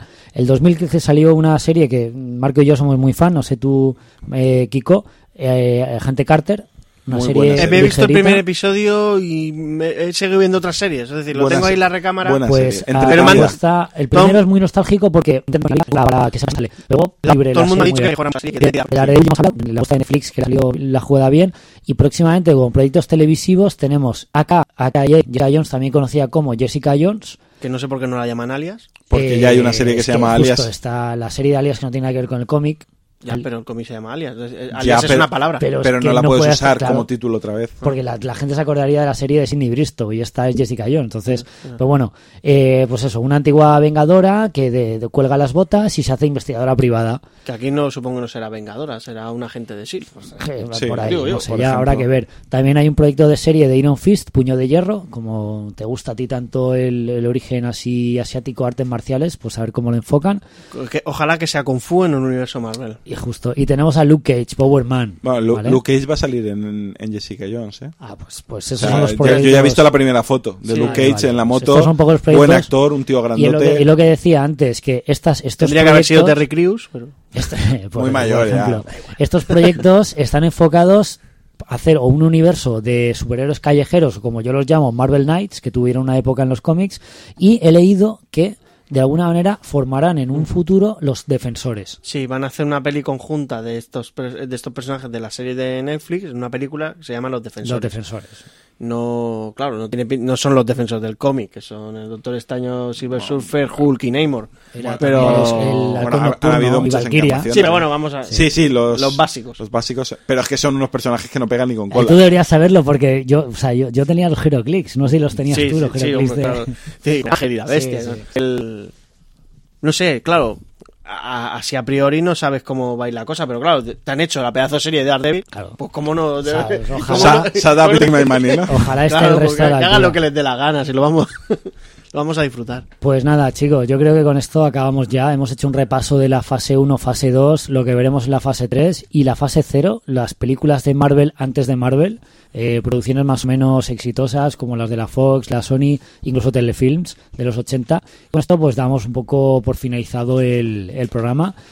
Me gustaría, mm, una vez que hayamos visto las películas de Los Vengadores 2 y El Hombre Hormiga, pues que nos vamos a reunir un poco pues, para comentar pues si ha estado a la, a la altura de las expectativas y, y bueno, ya pues, dejarlo en pausa pues hasta que la fase 3 esté, esté en marcha y volvamos a hacer otro programa Es especial. yo auguro que a- con Vengadores 2 da para un programa.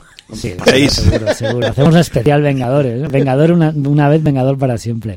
Bueno, pues Kiko, qué decir, muchas gracias por asistido. Espero que te lo hayas pasado bien. Eh, encantado y vamos, ya te, ya te la debía, me lo llevas Sí, diciendo sí, mucho tiempo. hacía y falta, me se han juntado los astros Sí. y nada, para, para cuando quieras. Vale, pues Pues- contamos contigo para más terapia, así que esto nos viene bien a todos.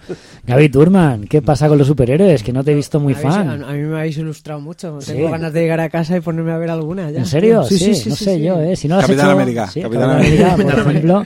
Deberías, sí, deberías Capitán América. verdad. te, animé, que fueras a ver Los Vengadores Es- y una buena continuación sería Capitán América Ahora, 2. Cap- no, y, Capitán América 1, que es la película de superhéroes menos de superhéroes de todas ¿no? las que hemos y el hablado. rollito Pulp Serie B a ti, me pondré, las pilas en el tema. Y Marco, gracias también. ¿Y qué tal? Placer, bienvenido Sí, he visto, aquí te- he visto al que has estudio. disfrutado. Yo, es, bueno, y me he contenido. muchos, en muchos Yo programas, contenido, o muchos sea, programas te quejas Por- de Porque me ha puesto limitación de tiempo, si Sí, no. Abel, muchos programas te quejas de, de que somos muy jóvenes, de, aquí sí, te hemos dejado hablar de cómic de época, has disfrutado como un niño, como el niño que sabemos que eres en el fondo. Y bueno, eh, pues eso, aquí Antonio Barnett, un placer como siempre abrir el despacho del Dr. Beckman para hablar de, de cine y, de- y demás neuras, en este caso pues, friki superhéroes, un poco pues lo que a todos nos gusta. Y bueno, lo dejamos aquí, un saludo y hasta la próxima.